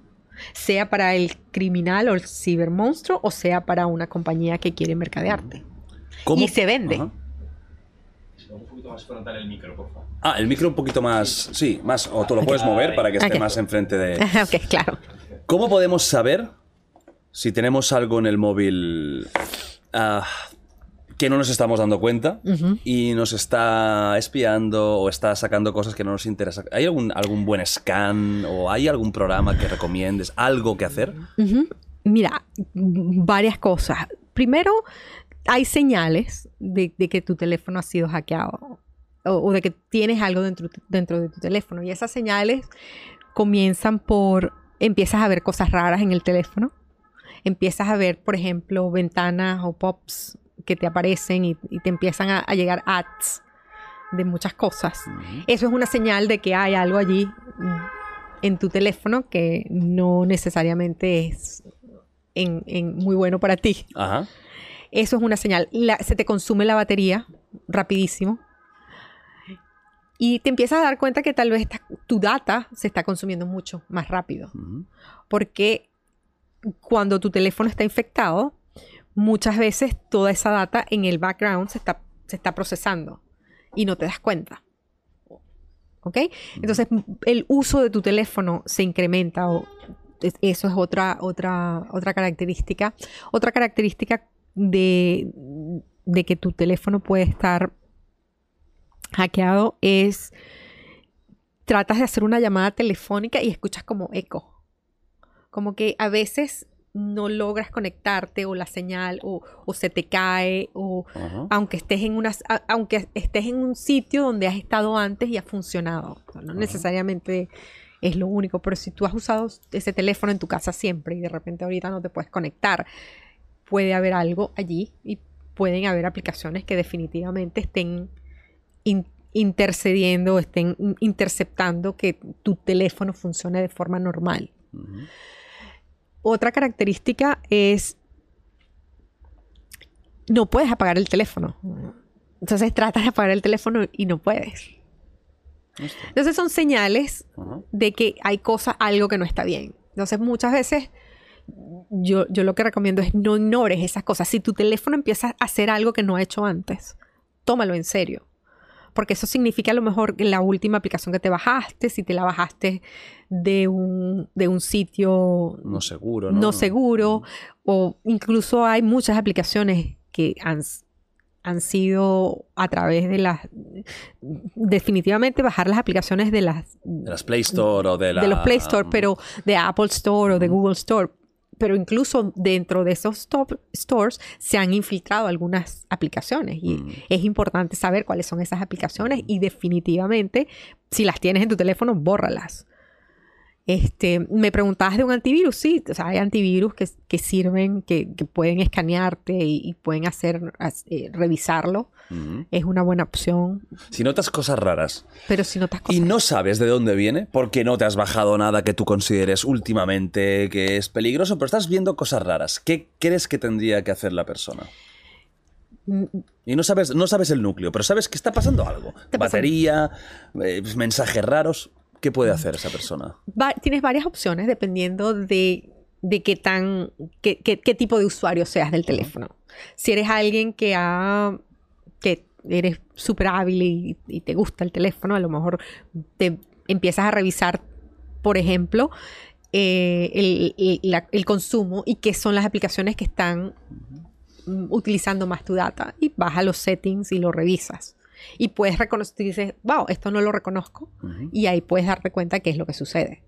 Y la, la eliminas, la borras, etcétera, etcétera. Si eres alguien que, que tal vez no, no sabes mucho del teléfono y te está sucediendo esto, tienes algunas al- alternativas. Uno, puedes hacer un reseteo del teléfono al, a los, al factory setting. al- Sí, un al- formateo. un, formateo del teléfono al, a la- al- al- Configuración de fábrica. a la conf- configuración original que lo que hace es que te borra todo. Ahí ah, obviamente te tienes que asegurar de tener una copia de toda tu data y de que puedas después obviamente descargar esa copia y poder restaurar toda tu información. Me ha pasado. Te ha pasado, ¿no? me ha pasado, no me ha pasado eso, pero me ha pasado cambiando de teléfono. Por Y eso lo voy. Es- No todo, pero ciertas cosas porque no todo se, se graba si estás utilizando el cloud, por ejemplo. Por ejemplo, mucha gente tiene iPhone, ¿no? iPhone. Entonces estás usando iPhone. iCloud. Pero resulta que, por ejemplo, WhatsApp, si alguien usa WhatsApp, no tiene que haber, hay una, hay una parte de WhatsApp que tienes que hacer el backup por WhatsApp. La copia de seguridad. la copia ahí de seguridad mismo, ¿eh? dentro de WhatsApp. Entonces, si crees que, que, que a través del iCloud cubres todas tus aplicaciones, no. Entonces tienes que revisar cosas lo que más te interese. ¿Recomiendas usar iCloud, por ejemplo? Porque Mira. ha sido hackeado alguna vez, ¿no? Cuando hubo el famoso de Fappening, todas las famosas fotos desnudas, era porque se hackeó el iCloud. Entonces, ¿sigues o que, recomendando o recomiendas que se use igualmente? Mira, ahí es una forma conveniente de restaurar tu teléfono, definitivamente. Yo pienso que ahí la puedes utilizar con una contraseña, que sea una, una- una contraseña, y podemos hablar de las contraseñas Te en detalle. sobre contraseñas, sí. Eh, multi-autenticación o multifactor authentication o 2FA, en donde definitivamente pongas otra, otra, otra capa de protección.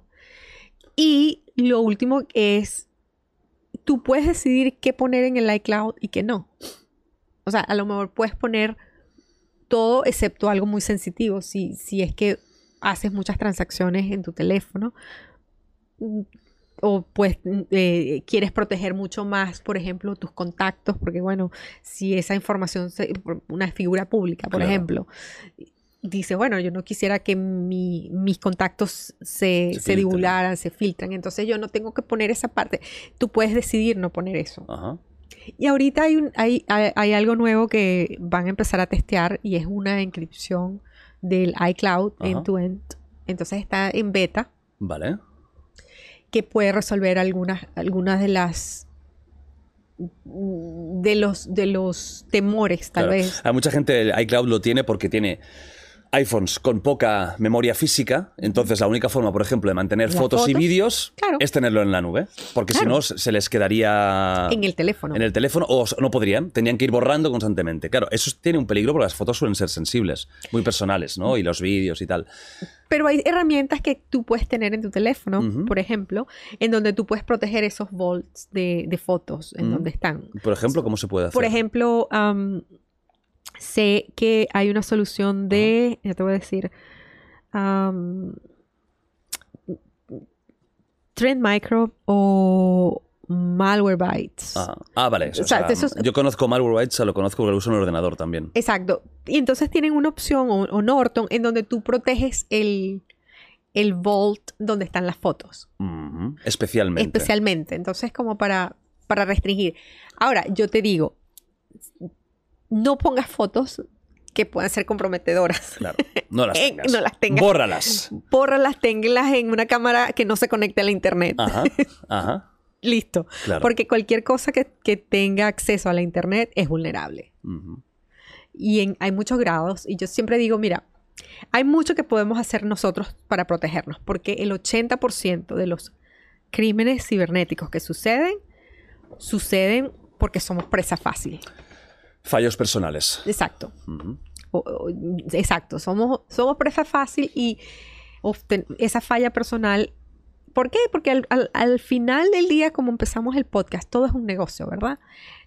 Cybercrime o el ciber, los cibercrímenes o los ciberdelitos es un negocio. Y los, y los cibermonstruos van a tratar de buscar la mayor cantidad de producto que puedan obtener considerando que el producto eres tú y yo. Con el menor esfuerzo. Entonces, cuando nosotros no hacemos un backup de nuestro teléfono, cuando nosotros no actualizamos el teléfono, cuando no tenemos una contraseña fuerte, cuando no tenemos doble autenticación, o sea, esas prácticas básicas, está facilísimo para ellos. Y cuando cliqueamos en todo lo que nos llega al teléfono, obviamente estamos haciendo el trabajo de ellos sumamente fácil. Mira, esta es una, es una pregunta que te quería hacer. Raúl, escucha, tengo un amigo, el otro día estamos hablando de esto. Y me dijo, hostia, es que he recibido en los últimos, las últimas semanas unos mensajes SMS Ujú, que, que me dijo, de, creo que de correos. ¿no? Que algo de la aduana, tiene que pagar dos euros o cinco euros de aduana y el otro del banco, de su banco. No diré el banco que era, pero... no diré. Pero bueno, de su banco. Entonces me dijo, hostia, eh, cliqué y vi que el link era muy raro. Vale. Por lo que creemos, eso es, un, es un- Eh, una estafa. Pa- pa- supongo que para que dé las contraseñas y se debe grabar y lo deben tener, entonces saben qué contraseña tienes para entrar. ¿Por qué le llegan SMS? Él no ha dado su teléfono. ¿Cómo puede ser que le lleguen? ¿Qué hacer en estos casos? Porque el, el mensaje me lo enseñó y parecía real, ¿no? El banco tal, no sé qué, eh, tiene usted un pago de, de 2.000 euros. Tiene que hacer un pago. Y el otro, el correos, ¿no? De- de- y parecen reales. ¿Cómo es? cómo- cómo? Sí, se llama, se llama phishing, el término en, en, eh, técnico del- del- de, ese- de esa técnica.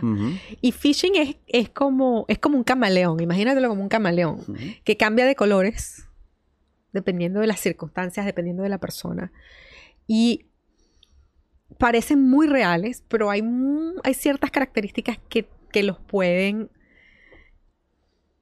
Que, que nosotros podemos reconocer que no son reales. Por ejemplo, en el caso de tu amigo,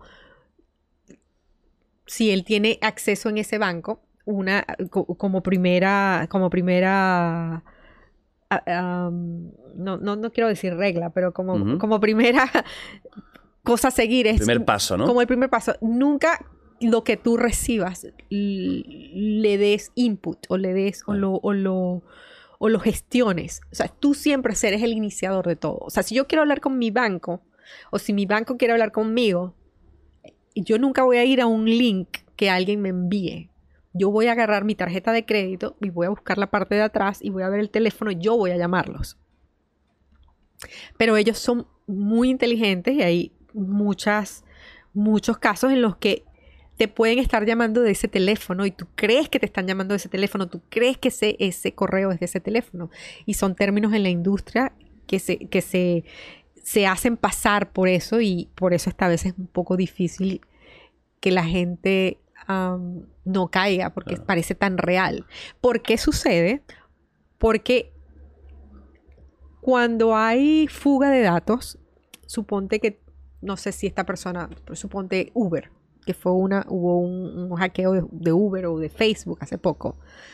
Si su teléfono está dentro de esos datos, ahora esa información está en manos de los cibermonstruos.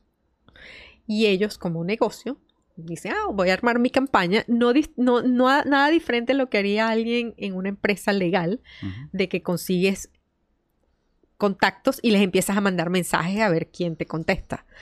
Ellos, se mandan millones de phishing porque alguien va a cliquear. Y por eso te decía al principio lo de la presa fácil. La presa fácil es aquella que cliquea o es aquella que, oh, me voy a ganar, me gané algo. Claro. Bien. Pero Claro. ni siquiera jugué la lotería y me lo gané. Exacto, ¿no? Entonces, ese instinto de que nuestra curiosidad o Ujú. nuestra miedo, porque nos está llamando ah, la policía y nos está diciendo que nos van a allanar la casa ya o, o- o si no les O damos sea, los hay, datos. este tipo de phishing incluso, ¿eh? completamente. Haciéndose pasar por la policía. Sí, sí, en Estados Unidos muchísimo. Se hacen pasar por el FBI, se hacen pasar por la, por la seguridad, el seguro social, se hacen pasar por los por el IRS, que es los taxes, y te dicen, mira, si no te voy a llegar y te voy a allanar, y bueno, la gente se asusta porque Claro. pues es una llamada mm, a veces un poco intimidante. Todas esas cosas que suceden tienen un fin y el fin es lograr que tú le des clic, lograr que tú pongas dentro de ese, una vez que hagas clic, que te abre una página o el clic puede ser que instale algo en tu teléfono para...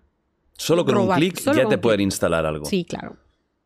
No, ya no hace falta ni que tú pongas ahí. No, muchas, hay, mucho, hay, hay muchas, muchos tipos de, se llama malware, distintos y todos tienen funciones diferentes. Con un clic te puede dar ransomware y te, Aquí- simplemente te Aquí encripta fue todo. muy famoso, no sé si se llegó a Estados Unidos, el, eh, un, un, eh, malware de escucha llamado Pegasus. Ajá. Creo que es de Israel, diría. Que al final hay un mercado negro de, de malware mundial Completamente. donde tú puedes ir seguramente en la Deep Web y comprar malware y usarlo. Claro. Y eso es, es heavy. Eso, ¿no? Malware se llama malware as a service, así como software as a service. Ajá. Y es lo mismo, tú puedes ir, comprar. Entonces se utilizó para escuchar a, a gente del gobierno. Y se ve que este tipo de, de malware no tienes ni que clicar en nada, simplemente te entra. Te Punto, entra. no hay nada que hacer. Claro, hay cosas que aún no hay nada que hacer, ¿no? Pero, pero sí y no, porque muchos de estos malware, la forma en que entran, entran por las vulnerabilidades que tenemos en los, pro- en los, en los programas o en las cosas que tenemos en el teléfono. Yo, yo lo imagino, yo lo, yo lo describo así. Si tú tienes un, un... Estás en tu casa y hay un hueco en la pared y hay otro hueco, y otro hueco, y otro hueco. En algún momento tú dices, wow, alguien se puede meter por ese hueco a mi sala. Mm, Yo tengo que hacer algo para tapar el hueco porque me da miedo que de repente un día entre a la, a la casa y me encuentre a alguien en, el, en la sala y que puede, obviamente, este, poner en riesgo mi familia Claro, claro. Lo, lo cubrirías. Bueno, cuando nosotros no, cuando los mismos huecos se forman en, en tu teléfono, en el sistema operativo de tu teléfono, cuando estas compañías sacan, ay, hay una nueva versión de, del, del iOS, que es para el iPhone, o, o de Android para, para los, los otros Son teléfonos. los dos grandes que usa Los casi todo el mundo, ¿no? Exacto. Todas esas, esos nuevos programas o esas nuevas actualizaciones lo que hacen es tapar los huecos que hay. Entonces, cuando alguien no tapa los huecos, estos hackers utilizan esos huecos para infiltrar ese, ese malware, porque ya ahí hay una vulnerabilidad conocida. Ya yo sé que por ese hueco puedo infiltrarme. Por eso actualizan. Por eso, si tú no lo actualizas, entonces eres presa fácil. O sea, aunque dé pereza, porque ves a actualizar y piensas, ¿qué, qué, qué, qué, qué, coñazo ahora? Hacedlo, ¿no? No tardéis nada en actualizar el teléfono. El teléfono o el sistema operativo, si es. Windows, en ordenador y tal. Una cosa que te quiero preguntar, que es como leyenda urbana.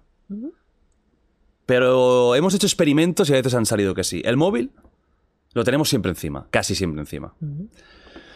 Que no tenía que ser así, pero lo es. Nos está escuchando constantemente, aunque yo no tenga nada activado. crees que no tienes nada activado, que es la otra cosa. O Mm. sea, una cosa es lo que las cuando tú configuras el teléfono hay ciertas cosas que vienen by default, Sí, ya predeterminadas. predeterminadas, ¿verdad? Es no necesariamente todas están diseñadas para que seas más seguro.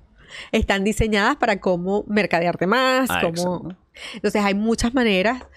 Puedes ver, por ejemplo, quién tiene acceso a- al, al, al audio de tu teléfono. O sea, si, si tienes un iPhone, en, en la última actualización que se hizo en Mm. enero, ellos pusieron algo bien interesante porque están tratando de, de enfatizar el tema de la ciberseguridad. ¿Y tú crees que es verdad? O que es de cara a la galería? No, no, no. hay- hay- hay- esto es, esto es, es verdadero porque tú puedes entrar al teléfono y tú puedes ver exactamente qué tiene acceso a qué. Y hay como una, una, una manera más desglosada, más que otras versiones anteriores, en donde yo puedo decir, ah, esta aplicación tiene acceso a mi, a mi audio o a mi cámara o a mi ubicación. Y se hizo mucho con, con el tema de en víctimas, en víctimas de abuso, en donde las víctimas pues tenían un teléfono y si, si tenían un tema de violencia o algo y alguien tenía acceso a ese teléfono, no tenían una manera tan rápida de desactivar todo. Entonces, esta actualización se hizo con partnerships y con, con asociaciones pensando, en- en- en- pensando un poco en eso, pero también la parte de seguridad. Entonces, si, si tú tienes tu teléfono en donde compartes, por ejemplo, con tu buscador, sea Google, sea Chrome, El micrófono, sea el ¿no? micrófono, todo lo que tú escribas o todo lo que tú digas también se escucha.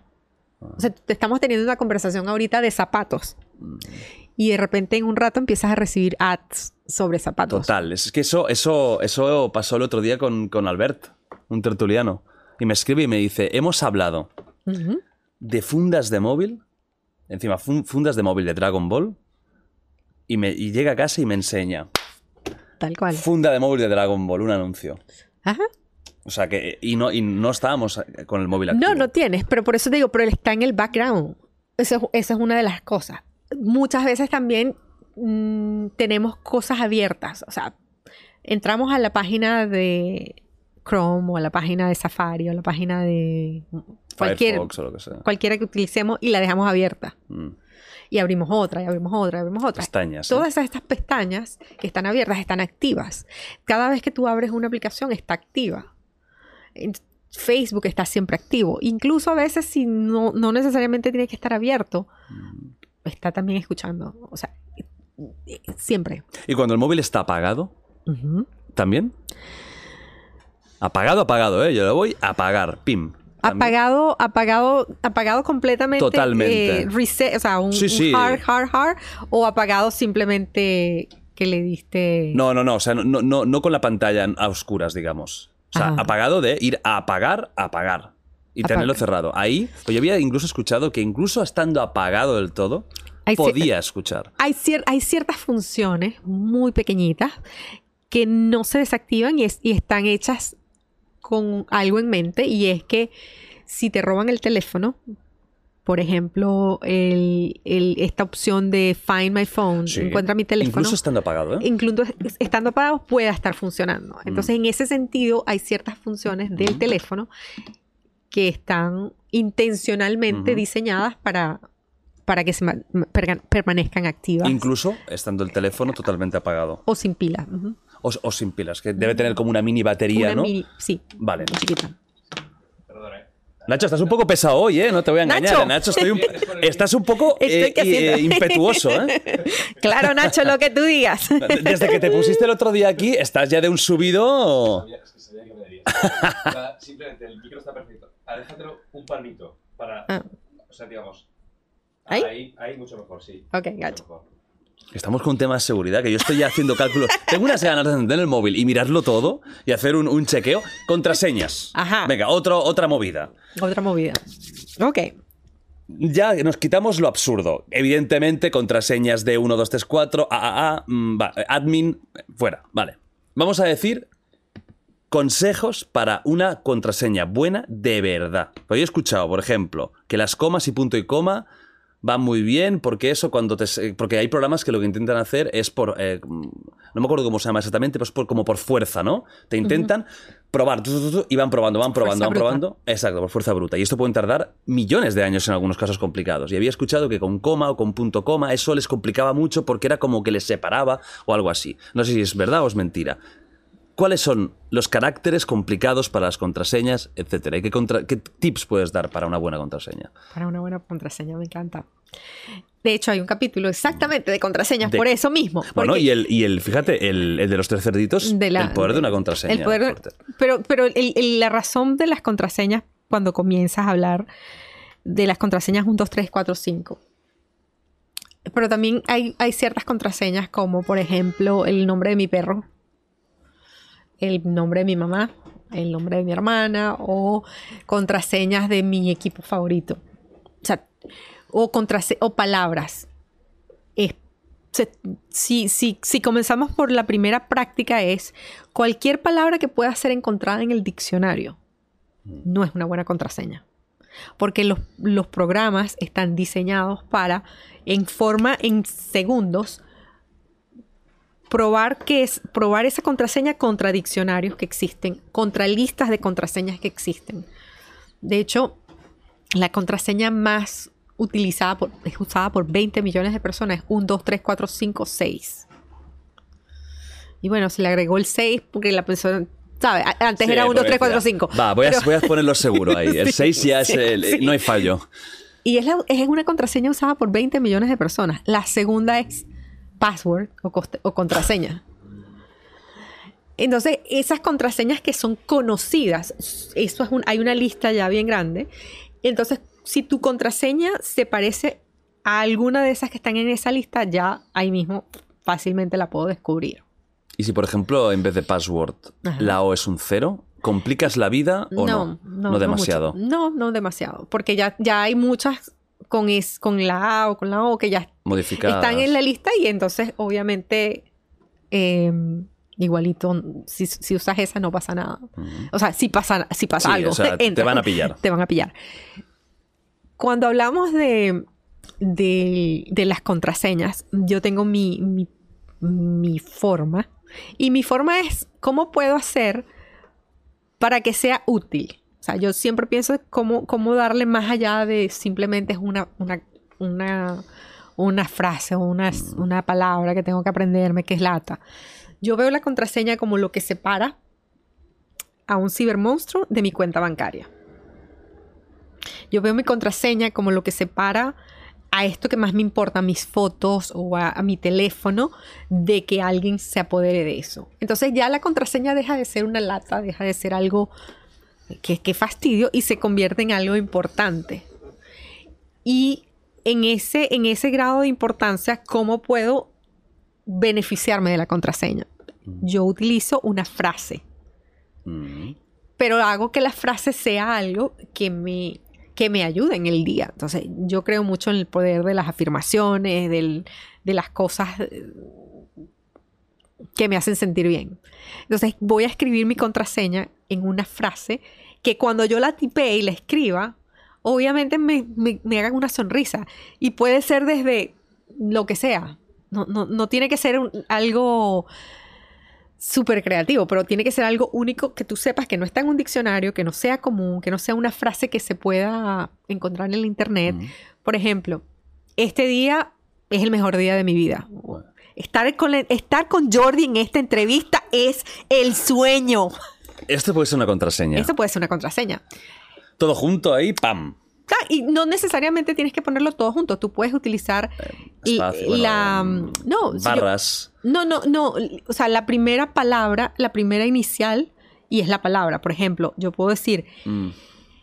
estar en el programa de Jordi y es E, S, E, E de estar, E, E, Ujú. programa. Ajá, programa. O puedo poner E, E, programa. Vale. O E, E, P y escribo Jordi completo. Vale. Estar en el programa de Jordi me encanta. Eso es mi contraseña y puedo decidir cuál palabra poner completa o cuál palabra poner simplemente la inicial. Y para ir un paso más allá, sustituyes algunas letras por números. Entonces, si en vez de poner una I, puedes poner un 1, o en vez de poner una I, puedes una exclamación, o puedes poner un, en vez de una, una A, una arroba, puedes hacer, o sea, puede ser creativo, o un numeral, o un porcentaje, o lo que sea, que tú te recuerdes.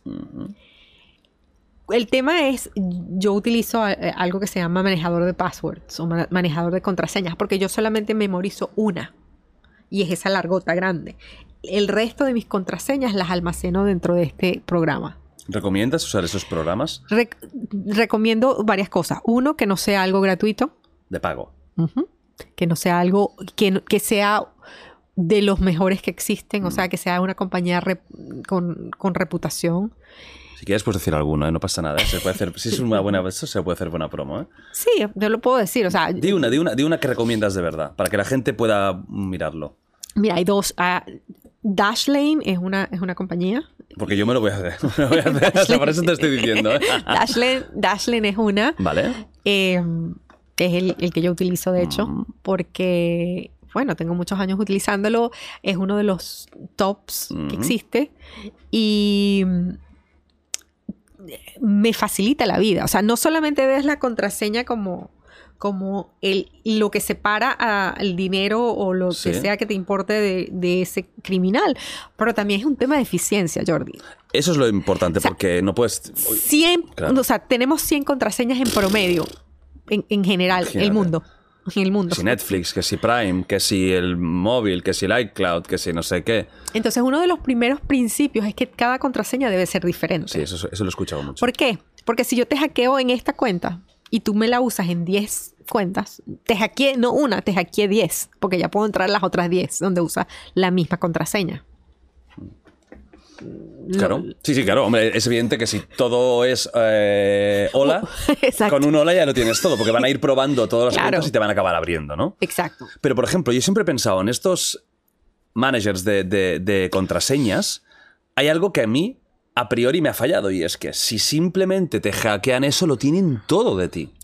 Sí y no. Sí y no por esto. Uno, por eso te digo, hay, hay servicios de servicios. Hay, Uno bueno.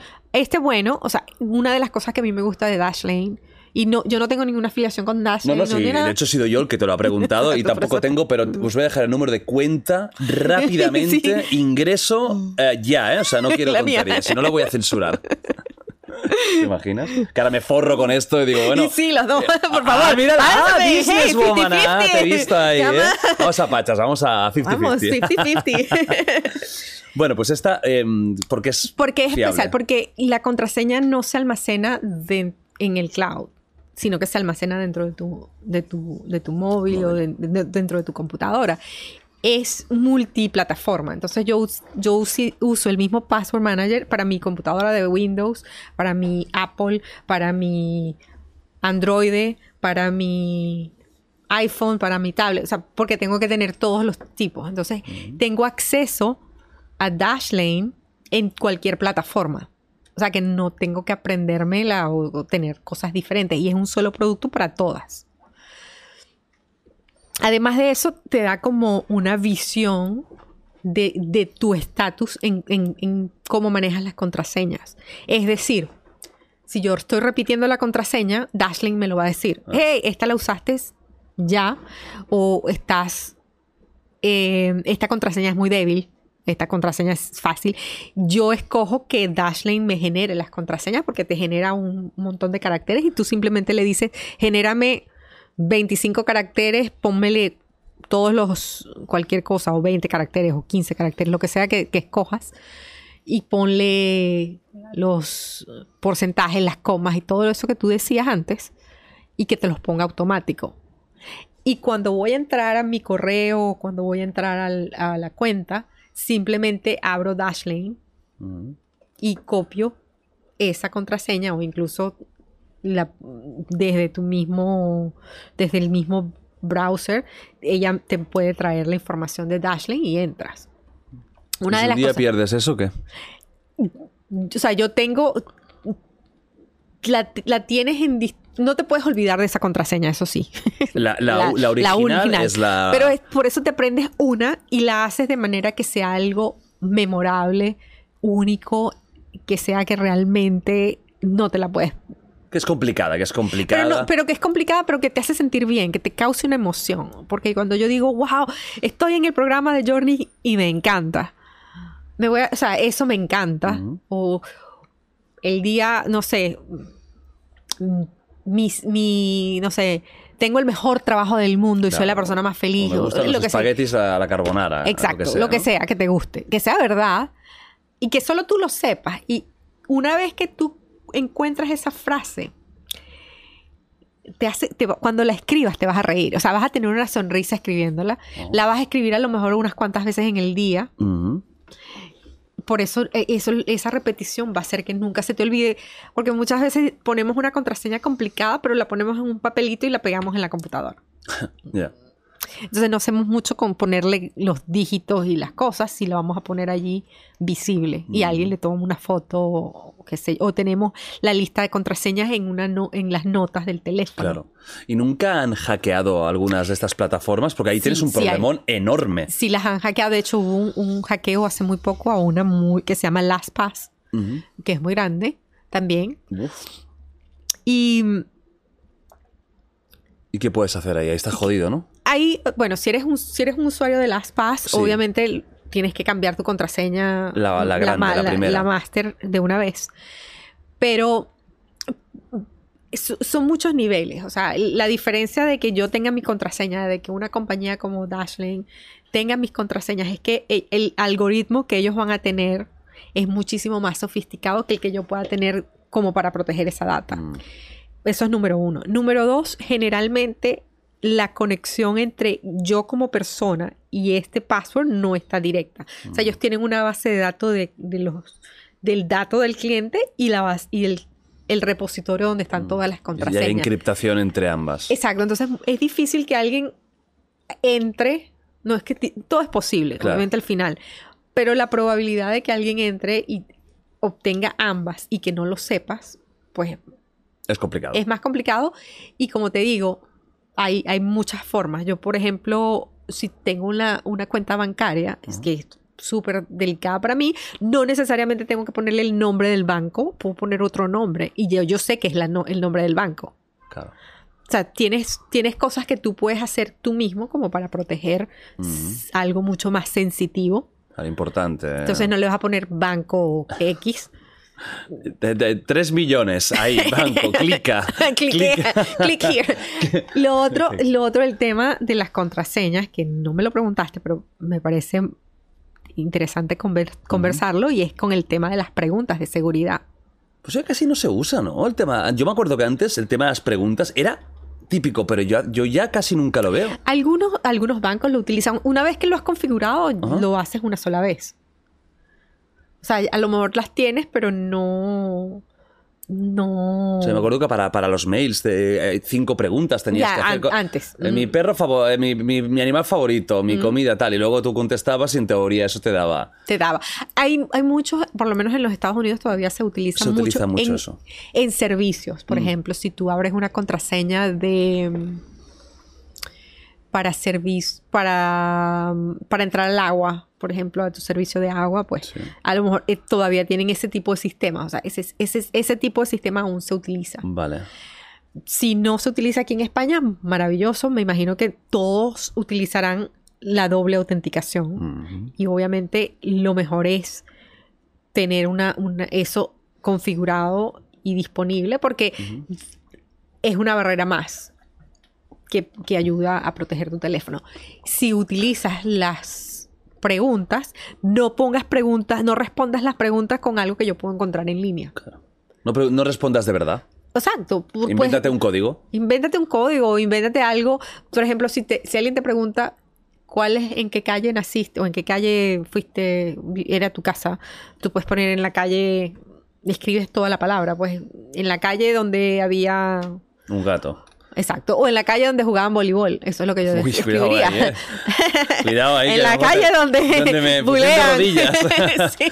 Eso tal vez no me, no me traiga bueno. No, eso no. Eso no. Ahí. Eso no es una buena memoria, pero, No, no, no, pero no. sí lo es. Ah, pero bueno, te, te dio fuerza. Claro que sí. Pues mira, la puedes digo. usar. Usarla. Todo el mundo las preguntas. Pero, por ejemplo, Ajá. cosas Sí, jugar así- con eso, ¿eh? Jugar con eso. eh, y puedes también jugar con, con, como te digo, con el nombre del servicio que vas a utilizar. Claro. Con, a veces no pensamos con los, el nombre del correo, o sea, cómo lo llamamos. Claro. O sea, ser un poco eh, no muy directo. No muy directo. Otra cosa que hay mucha gente que en los últimos años está utilizando y que están y que en teoría te lo venden. De hecho, creo que todos los youtubers del universo hemos hecho alguna, al- algún anuncio de ello, que son las VPN. VPN. Una de las cosas que ellos patrocinan es que son muy seguras, porque al engañar, a poner una IP falsa, pues es más difícil, hay una capa de seguridad extra. ¿Esto es verdad o es mentira? Sí, es verdad. Es verdad. Es verdad. Y, mm, es verdad en este sentido. El, el completamente como tú lo dices, es una. Es un grado más de privacidad. Pero si tú te imaginas la internet, imagínatela como. Como que si estuviera todas las calles de Madrid, estoy tratando, o todas las calles de Barcelona, o todas las calles de Malpensa, Ma- Manresa, todas las, entonces imagínate los carros y todo, o sea, todo como, si esa es la internet, la VPN es como si tú pudieras tener una calle privada para ti en donde solamente tú puedes circular. Entonces no tienes que estar donde circula el resto del mundo, donde circula el resto de los carros, o sea, es decir, donde circula el resto de la data, sino que tú tienes tu canal privado. Y al hacer eso, obviamente estás escondiendo tu dirección IP, pero más que eso, estás encriptando la comunicación. Cuando recomiendo yo siempre que se utilice una VPN, sí, no recomiendo usar eh, Wi-Fi públicas, pero si en algún momento tienes que usar una Wi-Fi pública, definitivamente, inmediatamente hacer una conexión de VPN. Por ejemplo, eh, eh, aeropuertos. Aeropuertos. Este es un- el clásico, ¿vale? Llegas a un país, no tienes cobertura, pero sí que hay un wifi, ¿no? Exacto. Que aquí le llamamos wifi. Ajá, Fíjate en wifi. España qué nivelón tenemos de inglés, ¿eh? No. El, el wi- el wifi. Wi- que siempre que vas al extranjero, eh, excuse me, tal, no, wifi. Aquí somos un poco catetos en esto, pero bueno, somos buenas personas, que es lo importante. Oh, me encanta. Pues aeropuerto. en el aeropuerto. Este es un clásico, ¿no? Llegas tal y te conectas porque es gratis, tienes unos minutos. Eso, es- eso puede ser una bomba absoluta. Absoluta. Es como, déjame, déjame preguntarte algo. Si tú te, te necesitas cepillarte los dientes, Mm. Jordi, pero estás desesperado que te quieres cepillar los dientes Ojo. y te encuentras un cepillo de dientes en el aeropuerto, en el piso, ¿lo agarrarías y te cepillarías los dientes con él? Si quiero morir, sí. No sabes en qué boca ha estado o dónde, en qué otra parte ha Si- estado. Si aún Oh. quiero mi vida, no. Eso es el Wi-Fi o el Wi-Fi. ¿Por qué? Porque nosotros no sabemos quién ha estado en ese Wi-Fi o en ese Wi-Fi antes. Y así como todo lo que es público tiene ese problema, porque así como yo que tengo una buena intención de que me quiero conectar a este a esta conexión, esta otra persona o este otro cibermonstruo a lo mejor no tiene esa, esa misma intención y está buscando justamente eh, como robar datos. Entonces, obviamente, si lo tienes que hacer, porque conozco, a veces hay limitaciones, tenemos que viajar, tenemos todo. Inmediatamente que te conectes, conecta, conéctate a un VPN, porque eso hace que lo que tú transmitas no se hace público. Si utilizas una, una Wi-Fi, no cambies tu contraseña, no entres a tu página del banco. Como que no hagas ciertas cosas que te pueden poner en riesgo de que alguien te robe O sea, esa haz lo información básico. haz lo básico que tengas que hacer con, con la clara noción de que alguien puede tener acceso a esa información de antemano. Yo, yo, hay algo que, que yo enseño mucho en, mi, en, en mis programas que se llama ser I am. Y lo, lo- estado tratando de, de- de buscar el, el- La traducción, La ¿no? traducción, no, no la traducción, pero el, el, el I am, el, el yo soy. Yo soy. Pero al final el acrónimo es tan, tan poderoso que necesito que se quede soy I am. Y significa soy intencional, soy atento y soy mente presente. En inglés es I'm intentional, aware and mindful. Ajá. Porque cuando, cuando yo soy intencional, cuando yo decido voy a usar esta Wi-Fi o esta Wi-Fi, la- ya sé, tomé una decisión. Y entonces ahorita, ¿qué son esas cosas que tengo que decidir para que- proteger mi información? Y eso es lo que, lo que yo hablo de tomar las riendas de tu ciberseguridad. Ujú. Y entonces, bueno, no voy a hacer ciertas cosas, no voy a actualizar mi teléfono en una Wi-Fi pública. No. ¿Por qué? Porque no es seguro, porque va, puede poner en riesgo mi teléfono. Yo, una de las cosas que yo hago, y, y- y dejé de usar Wi-Fi hace mucho, utilizo el hotspot de mi teléfono. Bueno, wifi usas en casa. En mi casa, sí, Eso pero, sí no, no, eh, no en, en No, cafeterías, nada, restaurantes, ni de coña. Ni, ni, ni hoteles, nada, porque ¿para qué? ¿Ni no- hoteles? No, no lo necesito, porque si yo llevo mi computadora, yo tengo un, un, un se llama hotspot, no sé cómo está en, en, en español. Es Sí, que como un pequeño modem Exacto. privado. en donde tu teléfono, la, la, el servicio de tu teléfono te puede dar la conexión a internet. Aquí casi nadie lo usa. O sea, muy poca gente. Bueno, pero está, de hecho, No, es yo, muy interesante ¿eh? es- yo lo uso porque lo usé de, de Enrique. Estoy, él- Bien, él- bien, bien. Porque él tiene, él tiene su conexión ilimitada. Entonces, en vez de decir, ah, ¿para qué voy a pagar? Porque eh, cuando viajas internacional, pues te cobran. Sí, uf. Tienes, pero te cobran. Ahorita las tarifas son bien razonables. Te Mm. cobran 10 dólares diarios. Ah, bueno. Porque te, mm, te- ¿Cómo se llama esto? Te imitan el plan que tienes en casa. Ah, Yo tengo un plan ilimitado Sí, por 10 dólares al día. qué bueno. al día. Cada vez que me conecte aquí en España, pues tengo un límite de, información, un límite de datos. Pero si, si estoy con Enrique, pues simplemente hago el, el hotspot a su teléfono Ajá. y me conecto a la data de Enrique. Claro, y ahí tienes Exacto. lo que quieras. Igual, igual me conecto a su data, hago mi VPN, porque pues ya es como automático. O sea, que re- Secundario- re- recomiendas sí o sí. Si viajo, si, siempre. Si viajas, que la gente vaya a, a buscar de alguna forma un hotspot de estos. No, o sea, que lo uses si lo tienen en su teléfono. Todos los teléfonos lo tienen. Sí, que es lo de. Bueno, en el iPhone está como lo de usar tu propio. tu móvil como. Como un Pero, Karin, tú imagínate que me voy al extranjero en un país donde no hay roaming. Exacto. Que esa es la putada, ¿no? Y eso es carísimo, tal. Y una persona normal que no, que no tiene mucho dinero. Claro. ¿Qué puede tener? Que hay, hay modems que se pueden comprar que te funcionen un mes Sí, y que sea- te den internet. te da, tú puedes comprar las- los chips, Mm. la, la tarjeta de eh, el SIM card. Ujú, La puedes comprar, esa es una forma, ujú. y simplemente reemplazas la que tienes por una local y con eso tienes servicio. Porque te cambia el número, eso sí. Porque te cambia, el, te cambia el número, pero te lo, te lo deja local, si, si lo que quisieras es local. Es- pero igual, sí, dependiendo qué es lo que quieras. Pues. Ujú. Ay, si el objetivo es tener conexión o Sí, el solo objetivo es- internet. entonces puedes usar eso. Si necesitas estar en el Wi-Fi y tienes que conectarte, lo utilizas, pero como te digo, pues usa tu VPN y no transfier no hagas compras con- a través de una Wi-Fi pública. No te metas en tu banco. No, no actualices tu teléfono. Y VPN de pago.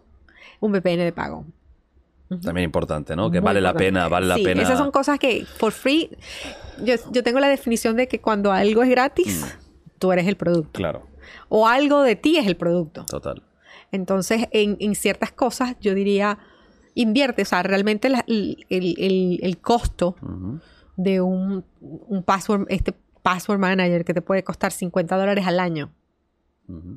O cin- 50, 60 dólares al año, Vale la pena. Vale la pena porque si tú pierdes, piensa cuánto hay en tu cuenta de banco y di, ¿vale la pena invertir 50 dólares Claro. para proteger los 3 millones de euros que tiene Claro. Jordi? O Nacho, que tiene 56 millones de euros. Nacho, tú ahí tienes mucha virolla, ¿eh? 50. Ah, Ah, Fíjate, ¿eh? bueno, sea, eh, hagamos negocio, Nacho. Hablemos. A la mínima la tienes ya saltando a- al business, ¿eh? No, son consejos muy útiles lo que estás comentando porque al final son cosas que nos preguntamos mucho, ¿no? Pues Cuando viajo, eh, o las contraseñas, o, o- Mira, esto de la contraseña, yo te lo prometo que yo voy a empezar a utilizar un, un- un gestor de contraseñas porque siempre lo he pensado. Yo tengo muchas contraseñas que son muy parecidas, porque es que mi cabeza no da para tanto. Claro. Imagínate tener 80 contraseñas. Hay un Claro, momento que... sé. Es imposible. Luego es, que sí que la puedes recuperar, evidentemente, pero es, es un coñazo tener que ir a. Venga, envíame el mail, eh, tal, otra vez, otra nueva eh, contraseña. Una cosa así yo sí que lo voy a utilizar 100%. Em, además de ciberseguridad, quiero hablar también un poquito más general, ¿vale? Ok, claro. Porque al final tú, por ejemplo, has unido mucho, ¿no? Ciberseguridad con conceptos más similares a, a la autoayuda y todo eso. Yo te lo he dicho antes. Digo, a mí no me gusta. Sí. Yo soy sincero, yo soy claro. a mí Claro, no me gusta claro. el negocio de la autoayuda. No me No, gusta. y de hecho, mi libro tiene el subtítulo, ¿no? De, de- de el libro de anti-autoayuda. No porque esté en contra de la palabra autoayuda, ¿no? O el concepto de autoayudarse, porque es básico. Si tú mismo Claro. no quieres hacer algo, no lo vas a hacer nunca. Si no quieres cual. dejar de fumar, tú, el primero, no lo vas a conseguir. Si no quieres dejar las drogas, no lo vas a conseguir. Si no quieres mejorar, no lo vas a conseguir. Autoayudarse es básico. No me gusta el negocio. No me gusta el business que se ha formado alrededor, porque creo que hay mucha gente que se aprovecha de debilidades de otros. Malos momentos personales, tragedias, poca cultura, etcétera, ¿no? Vendiendo cosas que no, para mí no funcionan o que no están testadas. Pero eso no significa que todo esté, que esto que te comentaba yo antes, no creo que todo esté podrido, ¿no? Pero hay una parte importante que no me gusta y que me causa rechazo. Claro. Pero yo quiero entender cómo has hecho un poco este, esta fusión, ¿no? Entre un concepto súper tecnológico, ciberseguridad, unos y ceros, con algo más, ¿no? Mental. eh, ¿Cómo sale esto? Mira, sale y te digo, a- con mi, con mi robo de identidad, como yo te dije, lo que yo me di cuenta es mm, las distracciones en las que yo vivía. Y las distracciones van desde no solamente cuando entregue mi, mi información o algo, pero yo era de esas personas que yo no podía tener la mente eh, tranquila. O sea, mi, mi- todo el tiempo estaba pensando, todo el tiempo estaba... Y era alguien súper hi- hiperactiva, Ajá. siempre estaba... Me encantaban las- las- los deportes extremos, como te dije. Ajá. Y mm, yo no creía en la meditación. O, o eso de meditar, yo trataba, yo... Ah, ya, pues, no sé. Yo no puedo. No, po- no podía. Eh, una vez me recuerdo, mi esposo, Ricardo, me dice, estamos, estamos juntos en, en la sala y bueno, mi, mi característica pues, él me dice, te hago una apuesta de que no te puedes quedar tranquila por un minuto. Jordi, perdí. O sea, es lo peor que te podía haber Perdí. dicho, ¿no? Un minuto. un ¿eh? minuto. O sea, quedarte quieta, Ujú. sin moverte. Yo, eso para mí era, o sea, no, no podía, no lo, no lo podía concebir. Ujú. Y en ese momento me di cuenta y dije, "Uh, miércoles, ¿cómo puedo perder una apuesta? O sea, más de que soy competitiva de naturaleza. Óyeme, La apuesta más tonta del mundo. ¿cómo puede ser esto? Y empecé como a leer, a, a tratar de entender Ajá. una de las cosas que sucedió dentro de mi, de mi, de mi robo de identidad y de todas esas cosas que me, que me sucedieron es que me afectó la salud severamente y perdí mi salud y estuve diagnosticada con enfermedades en- autoinmunes incurables, no puedes esto, o sea, un montón de cosas que de repente de ser alguien muy activo pasas a no actividad, a estar en dolor, a estar como mentalmente como no con tanta claridad como la tienes y te dices miércoles que o sea, tengo que hacer algo al respecto. O sea, e- esto yo no puedo continuar así. Y esa fue mi búsqueda por entender prácticas de, de bienestar más que de autoayuda. Yo las llamo prácticas de bienestar. Y siempre he sido muy curiosa y Ujú. empecé a estudiar con, con gente de la industria, empecé como tal vez a, a explorar, a explorar, me, me interesó el yoga, me interesaron algunas cosas, Ajá. Una luego parte un poco más mística, ¿no? De, Exacto. ¿eh? de, de la vida. de la vida, luego como emprendedora, porque yo dejé mi, mi, mundo corporativo en el 2018 porque dije, bueno, hay algo más con todo esto, algo, algo que me llama a hacer algo diferente. Decidí abrir mi empresa, hice consultoría un- el, el primer año, pero como que en esa búsqueda encontré muchas, muchas respuestas y muchas, muchos caminos. Y esas prácticas se convirtieron en hábitos, y se convirtieron en rutinas. Y lo que me empecé a dar cuenta es que se me hacían mucho más fáciles ciertas cosas. Se me hacía mucho más fácil usar una afirmación positiva para usar mi password, que simplemente usar una, algo que no tenga nada que ver. Ese es un ejemplo en donde tú dices, wow, pero si yo puedo poner una frase que me hace sentir bien, que me da alegría, que me, que me siento chévere, que me siento... ¿Por qué no? Porque hay todo un mundo de afirmaciones, declaraciones que existe por en, en- en- en el- en la industria de autoayuda, de que es súper poderoso. Pues al final yo creo que somos lo que pensamos. Mientras tú piensas en cosas positivas, te van a pasar cosas positivas. Si te piensas en cosas muy negativas, pues mm, atraes lo negativo. Entonces, eso fue como, como el inicio. y me fui incorporando más y yo, yo creo en mi curiosidad, creo que, que me gusta mucho la física cuántica, me gusta muchísimo leer sobre eso, me gusta leer sobre, eh, o sea, cómo hicieron ciertas personas, cómo hizo Thomas Edison, cómo para inventar la o sea, el, el bombillo, cómo se hizo esto, cómo, Ajá. cómo inventaron el avión, o sea, y, y, co- y leo cosas que se crearon o que se escribieron en 1907 Ajá. y las lees hoy en día y son la base de la, de la física cuántica. Entonces dices, "Mm, hay algo más allá de eso. Y eso fue lo que me, me impulsó a combinar el crear el, el ser, ser I am intencional, atento y mente presente, es parte de cultivar ese, esas prácticas de bienestar. Ahora te voy a debatir una cosa. Ajá. Me gusta, Dale, me gusta, dale, me gusta dale. aquí. Dices que si una persona tiene pensamientos positivos, atrae lo positivo. ¿Cuántas personas hay con pensamientos positivos con un cáncer terminal? De repente, que pensando, ay, voy a vivir- tener una vida maravillosa, tengo 22 años, todo por delante. Tumor páncreas, cinco meses muerto. Ahí hay mucho pensamiento positivo y hay un fallecimiento trágico. ¿Cómo entonces es- lo explicaría, no?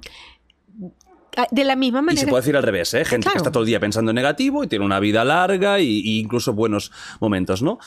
Claro, mira, yo no tengo la respuesta de todo el del, del mundo ni, Ah, es ni mucha pretendo. filosofía, esto es totalmente formas de ver la vida, ¿eh? O sea, que no, no hay una clara eh, En mi caso, versión. es, yo no sé si para esa, si esa persona que estás, que está viviendo esa situación, o sea, cu- cuál es la circunstancia de esa persona. Yo lo que te puedo decir, en mi caso, el haberme enfermado y perdido mi salud, el haber tenido el robo de identidad, el haber tenido las dificultades que tuvo, me dio el, el empuje de tomar las riendas de mi vida en ese, yo no sé si el, el- el tema de, de ser positivo o el tema de ser negativo influya. Lo, lo que sé es que la diferencia es que tú tomaste una decisión. Si es, yo tengo muchas personas, así como el ejemplo que, en donde tú diste, en donde utilizando ciertas prácticas la gente se ha curado completamente y ha vivido en vez de cuatro meses, 10 y 20 años. O sea, gente con, con enfermedades terminales. con enfermedades Cánceres, terminales, exacto, etcétera. Cosas- exacto, que, que lo han podido reversar. O sea, o sea, a mí te ¿Pero digo, han hecho tratamiento médico o no? han hecho ambas. Te digo, Ambas. en, el- en mi, en mi caso, yo te puedo decir dos ejemplos que me pasaron a mí. Cuando a mí me diagnosticaron las tres enfermedades autoinmunes, me dijeron, uno, pues no tiene cura. Dos, te vas a deteriorar a un punto tal en que mucha gente eh, aplica la ley de disability, pues, porque, Sí, porque sí. no puedes laborar en esas condiciones. Y tres, este no hay, no hay, o sea, no hay cura, no hay nada que puedas hacer. Listo. Claro. Esto es lo que es. Y yo, o sea, cuando primero para que llegaran a esa conclusión mm, me costó, pues. Claro. mm, No terminé en la, en la, en, en las terapias intensivas, empecé a, a tener síntomas y me mandaron medicamentos para el corazón, me mandaron medicamentos para esto, para aquello, para lo otro. Total que nada que resolviera el, el- el- la raíz del problema. Era co- como, para ma- mascarear los síntomas. Yo, como siempre he hecho, tomando las riendas de mi vida, dije yo voy a investigar y voy a buscar qué hay. Y decidí cambiar mi estilo de vida, decidí cambiar mi, mi alimentación, decidí dormir las horas que tengo que dormir o decidí, o sea, hacer cosas básicas que empezaron a regularme. Resulta que tenía un montón de deficiencias porque cuando estaba haciendo mi MBA, o sea, ese- eso de dormir tres, tres horas, al, al- el, el cortisol que tú generas es brutal. Y eso daña funciones de tu cuerpo. Pero eso para mí son cosas diferentes. O sea, totalmente de Pero por acuerdo. eso te digo. es salud. Esto es salud, pero esa, esa deci- eso es como yo lo enfoco. En el cuando yo hablo de autoayuda Ajá. o de las prácticas de bienestar, yo me enfoco en ese sentido, en esa decisión que tú tomas y digo, ok, ¿qué puedo hacer al respecto? ¿Qué, ex- qué alternativas existen? Y empiezo a probarlas todas. Eso es como yo lo hago. O sea, yo probé la medicina y no era lo- el camino para mí tomar medicina de por vida, en mi caso, porque las medicinas que existían para mi condición no la curaban. Claro. Yo decidí irme más a, esa- a esa otra parte y explorar otras alternativas. Y a mí me funcionó. O sea, ese, es- ese es un ejemplo que te puedo dar. Te puedo dar un segundo ejemplo y es mi mano. Tú ves mi mano, mi mano tiene seis cirugías. La primera, tengo tres cirugías aquí y luego tengo una aquí y luego tengo una aquí y luego tengo una aquí. Seis cirugías. En la primera cirugía que tuve me cortaron un tendón por error. No, no se dieron cuenta que me cortaron el tendón, sino en la segunda cirugía. Y se me complicó y me dio una enfermedad que se llama RDS, que es una distrofia de tu sistema parasimpático y te afecta todo el sistema del dolor. Y bueno, yo tenía la- el, ma- el brazo verde, azul, con Sí. pelos, hinchado, ajá. horrible. Y nunca, no pude usar mi mano derecha por seis años, eh, por un año. Ajá. Y recuerdo el, el- el- uno de los, los médicos que fui me dijo, nunca más vas a poder ser normal, nunca más vas a poder usar tu mano derecha, simplemente acéptalo, acostúmbrate y listo, move on. Yo no lo acepto, o sea, yo, mi mente no puede aceptar eso. Y eso, eso es a lo que yo me refiero cuando te digo de algo positivo. Y es, es, es crear eso en tu cabeza en donde tú cambies las circunstancias de tu vida basado en, en una creencia fija. Esa persona que tú me decías del, del cáncer de páncreas, yo no sé en qué estado, su mindset, o sea, no sé en dónde está. No sé si esa persona se sintió víctima y se, se- se deja consumir, no sé si es, es- A veces sentimos que somos positivos, pero no lo somos. Pero ¿no crees que aquí se está culpando, se está culpando a una persona de una enfermedad? No, por porque eso- al final es como, no, no te has curado porque no has sido No, no, suficientemente positivo. Eso es... No, no, no, no, no, nunca, no, no lo quise decir de esa manera. Así, mm, perdona Pero no, si no digo tú, ¿eh? pero mm, muchas veces en este tipo de, de pensamiento hay ese concepto de... Claro, es que no ha habido suficiente eh, fuerza, ¿no? Hay cosas que son, son... Por ejemplo, el tema de la alimentación, has dicho algo para mí básico. Comemos fatal y no nos damos cuenta de lo mal que comemos. Y eso es pura ciencia y eso no tiene mucho misterio. El tema de dormir. Sí. Lo mismo. O sea, eso, pero eso para mí no tiene nada que ver con, con un tema más, vamos a decir, un poco más místico, más de pensamiento. Para mí es buenos hábitos de vida. Que Claro. tendríamos que tener y muchos no tenemos bien. Eso, Exacto. 100%. ¿eh? Te puede cambiar completamente. O sea, hay muchas cosas que la, que la medicina y la ciencia aún no tienen ni idea. Las cual. enfermedades mentales no se curan, eh, no se curan muchas enfermedades como las que estamos nombrando, que es una, por desgracia, es casi una condena. Pero yo sí creo que a veces es más por lo que aún falta para conocer de la ciencia que no por el hecho de que con ciertas características mentales. Desde luego, estar optimista es mejor que estar pesimista, evidentemente, ¿no? Claro, estar contento es mejor que estar triste. Claro. Estar animado es mejor porque te da más fuerzas, porque te anima a intentar cosas. A lo mejor si todo el día estás en tu casa, te vas a dejar morir, evidentemente, ¿no? Pero yo creo que hay límites y, y- y creo que es que la mentalidad es muy importante, desde luego, pero también creo que hay límites que se pueden llegar muy rápido si puedes tener una mentalidad. Aquel caso de una chica, Elena Huelva, que murió hace poco, súper luchadora, estaba en redes sociales, ¿no? Y murió de cáncer. Súper positiva, siempre con fuerza, ¿no? Él Tenía una frase, creo, creo que era, ganan mis ganas o algo así. Y falleció. Y seguro que ella tenía una mentalidad ah, muy fuerte ¿eh? y, y lo mostraba. O sea, yo creo que aquí hay, hay límites. No me, no me desagrada como mentalidad, no es una mala mentalidad, desde luego. Pero Claro. sí que es cierto que a veces, no digo que tú lo hagas, ¿eh? porque ya veo que no, pero desde este mundillo más se suele, de alguna forma, casi culpar a la gente que no está curándose de algo, que no tiene por qué ser un cáncer, puede ser mil cosas, porque no lo están deseando suficiente. Y para mí esto es gravísimo, no, tiene nada que ver No, eso no tiene una nada persona que que tiene una ver. enfermedad mental. O sea, no, no- No. no le puedes decir, ponte contento, porque a lo mejor tiene una depresión de caballo con unos. Eh, eh, con un problema de neurotransmisores grave. Tal cual. Y que eso, por mucho que le digas, no, pero venga, alégrate, va, que vas a tirar para adelante. No puede porque le falla algo, ¿no? Químico. Claro. Pero es muy interesante, me gusta mucho hablar de este tema porque creo que son visiones de la, de- de la vida, ¿no? Y de, y de cómo afrontar. ¿eh? Exacto. Y, y te digo, yo, yo he estado en, en situaciones tanto de depresión, ansiedad, porque bueno, he, he estado en, en- en cosas extremas. Total. Pero sí, pero te puedo decir, que cuando uno está en el, el- es como un hueco, es una nube que tienes. y es muy difícil salir de ella por sí solo.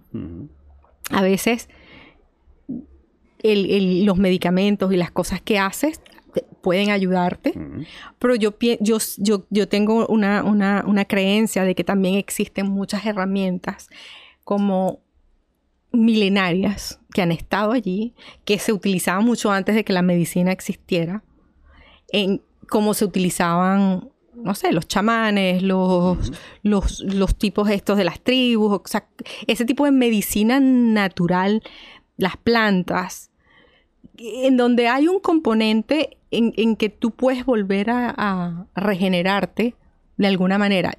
Yo lo he vivido porque lo he experimentado conmigo misma. No sé si es... No, no tiene, no tiene que ver con la parte, para mí, ser positivo por ser positivo, pero para mí es en la decisión, es lo que es más importante. Porque cuando yo estaba en ese momento de la, de la muerte que hablamos antes, Sí. lo que fuera el resultado, yo estaba en paz. En mi enfermedad logré de en algún momento alcanzar esa paz en, en todas mis situaciones. Y eso para mí es como la clave en mi vida. Lo que sea que esté sucediendo a mi, a mi alrededor, ¿cómo puedo sentirme en paz con eso? Y, y la- la- lo siento mucho de, de tu amiga, de lo que No, le no era pasó, amiga, era, porque era una chica chica- que era conocida, Claro. eh, sobre todo en esta última etapa, ¿no? Que se hizo Claro. muy viral su caso, Claro, es la edad que tenía, muy jovencita, Muy joven. y con las ganas, ¿no? Siempre la sonrisa y todo, y que mira, terminó como terminó. Terminó-. Claro, hay, hay, hay cosas inexplicables Ujú. y simplemente como no puedes entenderlo, pero, pero sucede. O sea, hay igual personas con mucho dinero, Steve Jobs, que no simplemente también se fue joven, o sea, Y él creía en estas cosas. Y él en intentó curarse Sí. mm, vía lo que tú decías, pues quizás terapias naturalistas, antiguas. Yo, claro, a mí esto me parece interesante porque es cierto, seguro, seguro. Bueno, cierto no, evidentemente la medicina no llega a todos lados. Claro que no. Pero también a veces se habla de este tipo de productos más naturales y tal. Y, y yo pienso, ¿qué esperanza de vida teníamos los humanos cuando solo habían estos productos? Un desastre. ¿Qué esperanza de vida tenemos ahora con las medicinas? Muy alta y cada vez más, ¿no? Y no tan solo qué esperanza, sino cómo llegamos a la vejez. Cada vez llegamos mejor. Y hay casos de gente que se muere muy mal y muy joven. Pero se están eh, viendo personas de 50, 60, con unos físicos envidiables, bien cuidados, bien de salud. Mira, el otro día, ayer, LeBron James eh, se convirtió en el jugador que más puntos ha hecho en la NBA. Tiene 38 años y metió 36. Y esto antes era imposible. Un tío de casi Claro. 40 años eh, para MVP, o sea, para tal. Pues es muy interesante. Son, son, son maneras de ver la vida y a mí me gusta mucho hablar estos temas y debatirlos Claro. porque que- a veces también hay mucha filosofía y aquí es muy complicado, ¿no? De determinar una cosa. Por tanto, me gusta hablar de estos. de No, y, estas y- y historias. me encanta el tema porque es que uh, las tendencias, la- las prácticas de longevidad, y, mm, a mí me gusta. O sea, yo creo en los aceites esenciales, yo creo en, en- en- Hoy en día yo hago una rutina que incorporo dentro de mis cosas. Es una rutina del Tibet Mm. que tiene más de ¿Y qué 2500 haces? años. ¿De qué es esta Cinco son cinco movimientos. Ok. Son cinco movimientos básicos. Mm. Eh, y son 21 movimientos, o sea, vein- ve- lo haces cada movimiento 21 veces, Movimientos físicos. físicos. Ajá. Y se llama The Tibetan Rites. Vale. El primer movimiento es simplemente giras por 20 21 veces de izquierda a derecha. ¿Y no te mareas? Te mareas. Exactamente, ese es el tema, Ajá. es que te marees. Y que cuando te marees, activas el, el vagus nerve, el nervio vago. no sé cómo se dice el nervio vago. que- Eh, El nervio andaluz, ¿no? Sería. pero, Broma, mi Andalucía querida, hombre, pero tenía que hacerlo. Me lo han puesto a huevo. Vale. pero bueno, el- un- e- ese nervio se activa y es algo que está, en- está...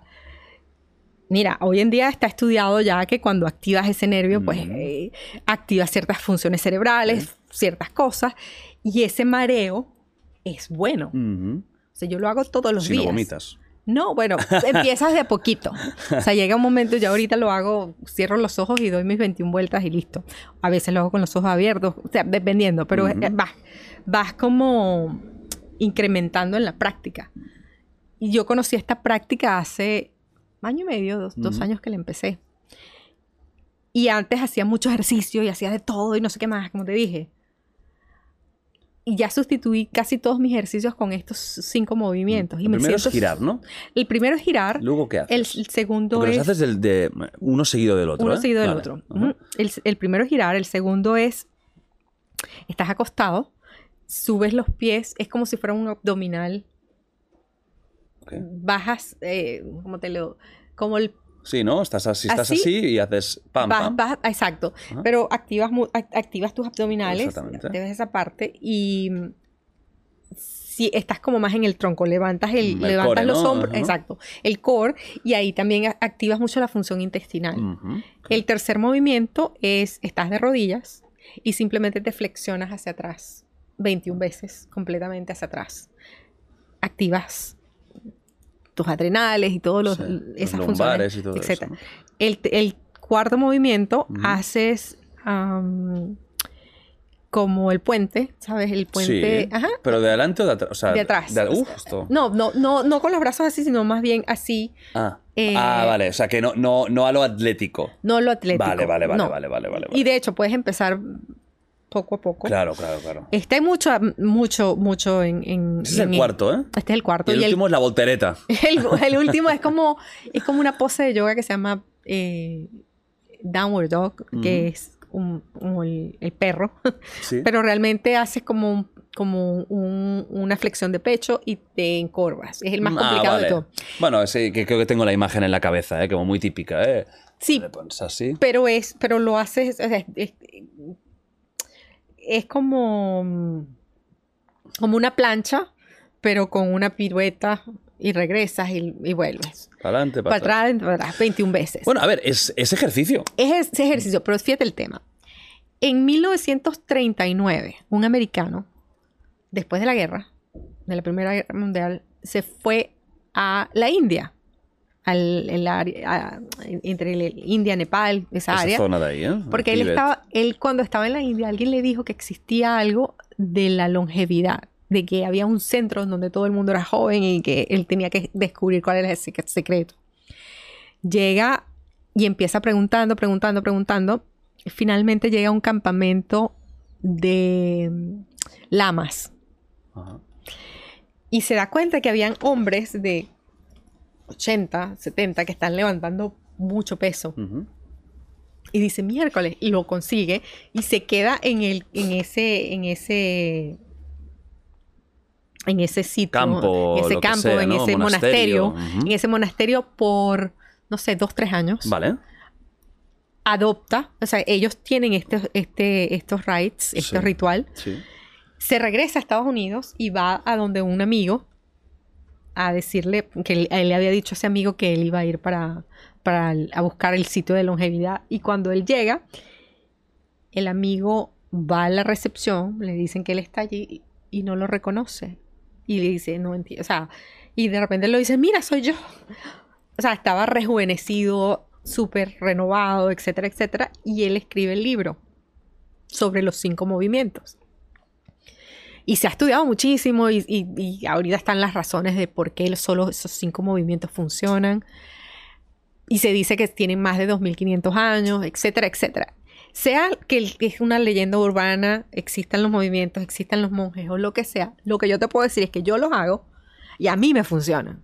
No, a ver, a nivel anatómico son buenos ejercicios. Claro, Sí. yo le quito todo lo, lo místico. Para mí son cinco ejercicios repetidos. Claro. Que igual yo que a lo mejor cojo una barra y repito eh, en cuatro series, en cinco, 20 veces, 10, 6, algo. Es un buen ejercicio. Mueves la espalda, pectoral, eh, abdominal, quizás se falta un poco de piernas, pero, pero es, o sea, es una rutina que no me parece una mala rutina física. Claro, yo le quito Claro. la parte... Yo le pongo la parte y yo lo, porque cada ejercicio que yo hago, yo lo combino. Entonces yo incluyo mis aceites, incluyo, yo hago un mantra o hago ciertas, ciertas cosas que, que me ya programen. ya es misticismo, digamos, Ya es ese ¿no? Misticismo, esa parte. Yo lo ¿eh? incorporo Ujú. y digo, bueno, ¿por qué? Porque en vez de estar pensando que voy a desayunar, que voy a hacer, tengo que hacer esto, yo estoy haciendo esa rutina que me tarda 12, 15 minutos Mm. completamente presente. Y no hay nada que me des que me perturbe. Mm. Y eso era lo que yo no podía lograr antes, Jordi. Yo no podía tener la mente sin pensar. Yo no podía estar meditar. O sea, después de que yo termino esa rutina, yo puedo estar 15 minutos en silencio, sin hacer nada, sin moverme. Y no pasa nada. Eso yo nunca lo podía, no, no lo sentía, no lo podía vivir. Y eso me da como una energía diferente en mi día. Y me siento diferente cuando Sí. lo hago. Sí, mira, al final cada uno lo que le funcione. Lo que le Mientras no le es- hagas algo dañino, que me dijeras, es que haces unos movimientos que son dañinos para las articulaciones, No. y te diría, cuidado. Lo del mareo, cuidado. no, pero cada uno Pero lo que le funciona. Sí, excelente, es exacto. como la gente que cree en Dios, ¿no? Y, y la fe le ayuda a tirar para adelante. Yo no voy a ir y decir, oye, tú eres un estúpido porque Dios no existe. Bueno, te va bien. ¿Molestas a alguien? No. Yo no creo, no comparto, pero, Exacto. oye, mm, tú con lo tuyo, yo con lo mío. Y Exacto. lo malo es cuando. Lo único malo de esto, no de esto en concreto, es cuando este tipo de creencias se, para mí, juntan con enfermedades. Claro. Para mí, ese es el gran problema. Yo estoy totalmente en contra de la homeopatía, Claro. de mucha naturopatía. Creo que ahí es donde hay el problema. Porque una Claro. persona sana, esto es un extra que efectivamente le puede ir fantásticamente bien. Pero cuando estás mal, de verdad, tienes un problema médico, ahí quizás estás tomando un placebo, estás haciendo cosas placebo que no te van a no te van a llevar a un buen puerto, ¿no? Y, y ha habido casos muy flagrantes de esto. Claro. Pero en este caso, estos ejercicios yo los recomendaría, te lo juro, a mucha gente, en plan, oye, cinco ejercicios de unos 15 minutos, fantástico. Claro. Pero igual que recomendaría, haced flexiones, haced abdominales, Claro. haced sentadillas, Exacto. movimiento. Pues es curioso porque al final, fíjate, es, es, es formas, ¿no? De, de, de, de, pues de, animarte y de. Y esto lo haces al, in- al iniciar el día, ¿no? Al iniciar el día. Casi lo primero que haces. Lo primero que hago. Lo primero. ¿Y, y, y por qué se relaciona con la ciberseguridad? Porque, que es lo que es para mí el, el importante. Porque cuando, cuando tú logras estar presente, te vas a empezar a dar cuenta de algo. Cuando... Ah, el, el- el mensaje que me dijiste de tu amigo de, de texto, que te Mm. mandó, que te dijo, wow, mira, me llegó esto. Sí. O sea, eso es un ejemplo en donde él, a lo mejor en otra ocasión él no se da cuenta o tú no te das cuenta o lo que sea. Cuando uno empieza a activarse en, en- en- en- en esa rutina o en cualquier rutina, al final yo estoy de acuerdo contigo, movimiento y algo que te pueda activar y algo que te pueda hacer decidir preocuparte por tu se- ciberseguridad, preocuparte por tu tecnología, saber cómo qué hacer con tu teléfono. Empiezas a notar cosas y te vas a dar cuenta más y más, wow, esto es raro, esto, mm, esto no debería Más cliquear. atento, ¿eh? Más atento. Y eso es para mí el principio y porque yo creo que hay una conexión directa, porque las, dis- las distracciones definitivamente causan más del 80% de los hacks. O sea, el- el- y la distracción va desde mucho, desde mucho, desde que simplemente ni te das cuenta y, y estás en social media y le das, le das, le das y, o- y se te va el tiempo. Ah, eso estoy de acuerdo yo. Se te va, se te va el tiempo. Estamos adontados. Exacto. Sí, sí, es verdad, está- estamos aletargados. Y tenemos demasiados estímulos a la vez y todo eso, pero eso, eso es, es- es- es el- la sociedad esta actual, ¿no? De las redes sociales y el- el- la necesidad imperiosa constante de tener que estar mirando y entreteniéndonos con algo cada minuto de nuestra vida, ¿no? Exactamente. Que antes no lo teníamos eso. no, no hace tantos años, cuando No, éramos no. críos y todo eso. Exactamente. Mm. Entonces es más desde ese punto de vista, no, no tanto de desde lo otro de del es como yo veo el, el- el- el- el tema, pues. Ujú. Y mm, Bueno, pues interesante porque mira, has unido estos dos conceptos, tecnología y misticismo, más bien, que no es habitual. No. ¿no? Y no, no, es lo, no es lo normal. Eh, además está muy bien la foto esta, ¿eh? Muy chuleta, ¿eh? O gracias. sea, te veo ahí con la pose muy, muy, muy bien puesta, ¿eh? Como muy correcta y como imponiendo un poco, ¿eh? Sí, sí. Y que ha funcionado de coña, ¿no? El libro. Sí, le ha ido, Fantástico. le ha ido súper bien. Este. Ganamos tres premios con el libro. Qué bueno. Y como te digo, ma- más, que, más que más que sea que, que me haya ido bien o que el hecho de, de- de lograr compartir mi historia, claro. de lograr contribuir en un problema tan grave que afecta niños, afecta adolescentes, afecta gente, Total, como yo, ancianos, empresas, Mm. gobierno. O sea, en, en- en fin, todo el mundo es un- una víctima potencial. Sin duda. Es un negocio que no va a parar. Y en la medida en que nosotros nos logremos enfocar más en las cosas básicas de proteger, en esa medida para mí los crímenes se pueden reducir.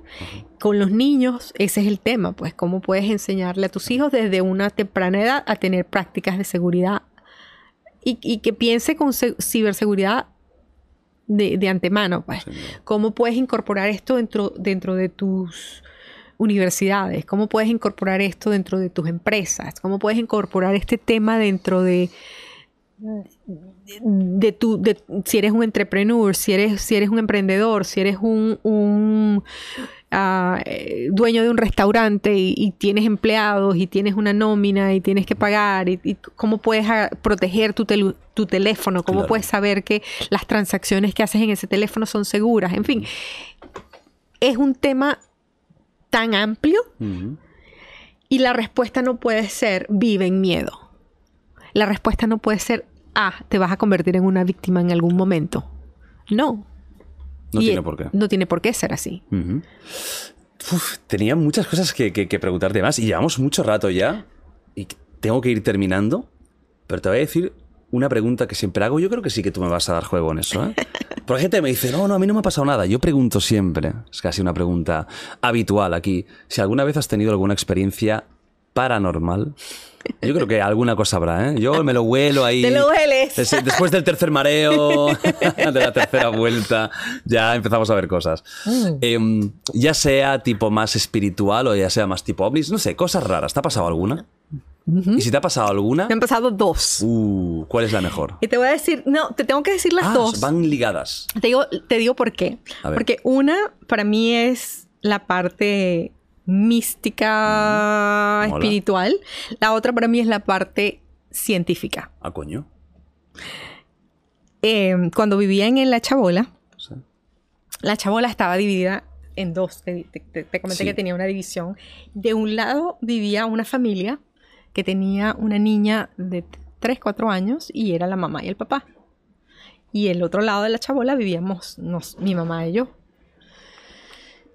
En la división era simplemente un- una media pared con una cortina.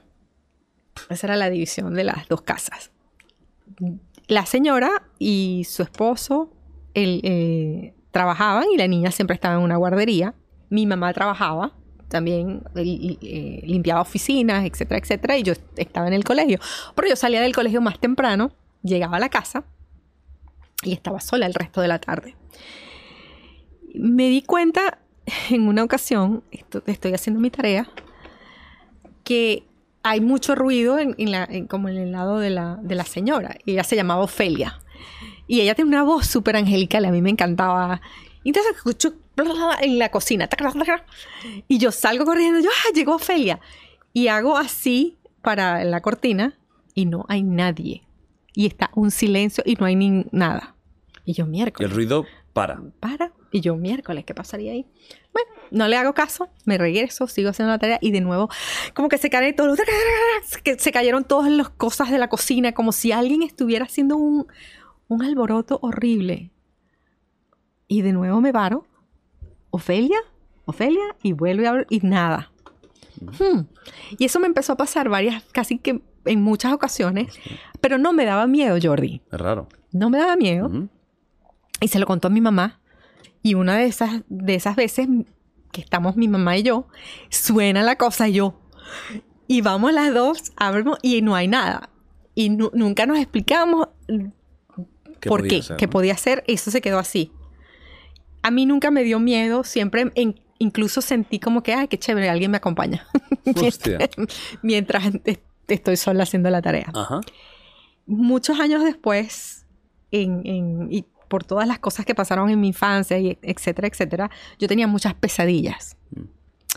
Y me, me despertaba gritando en la noche o experimentaba algo en donde yo sentía que yo me despertaba, pero no me podía mover Ah, la parálisis del sueño. la parálisis del sueño, eso.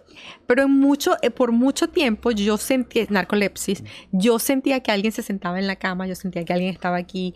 Y como estaba esa parte de que será un espíritu maligno, no sé ¿no? qué, tal cosa, tarara. Y por eso te decía, esa es la otra parte para mí más científica, en donde hay una explicación médica, hay una explicación del, del- de ese Sí, que es un fenómeno, ¿no? de ese fenómeno que le pasa a algunas personas, a mí me pasó muchas veces y dejó de pasarme ha- ha- haciendo prácticas de, o sea, a- haciendo mm, ensayo y error hasta cuál me funcionaba, hasta que conseguí con la que me funcionó. Qué bueno. Y ya más nunca me ha pasado en muchos años. Ajá. Entonces, yo pienso que las cosas paranormales creo que existe, o sea, que existe al- algo más allá que yo quiero creer que existe, o sea, es, es mi decisión creerla, pero también existen muchas cosas que solo están en nuestra cabeza. Claro, eso seguro.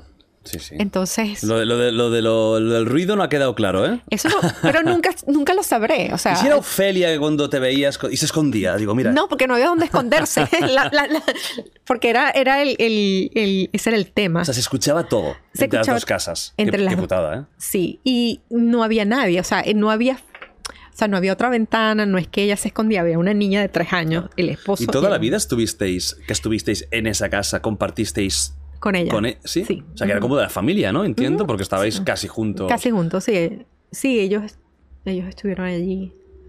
Nosotros vimos desde los 11 hasta los 16, que fue Cinco cuando- añitos. Cinco años. ¿Y buena gente o qué? Sí, sí, súper, súper buena gente. Tenían la voz más angelical del mundo. Ahora te vas a escucharla.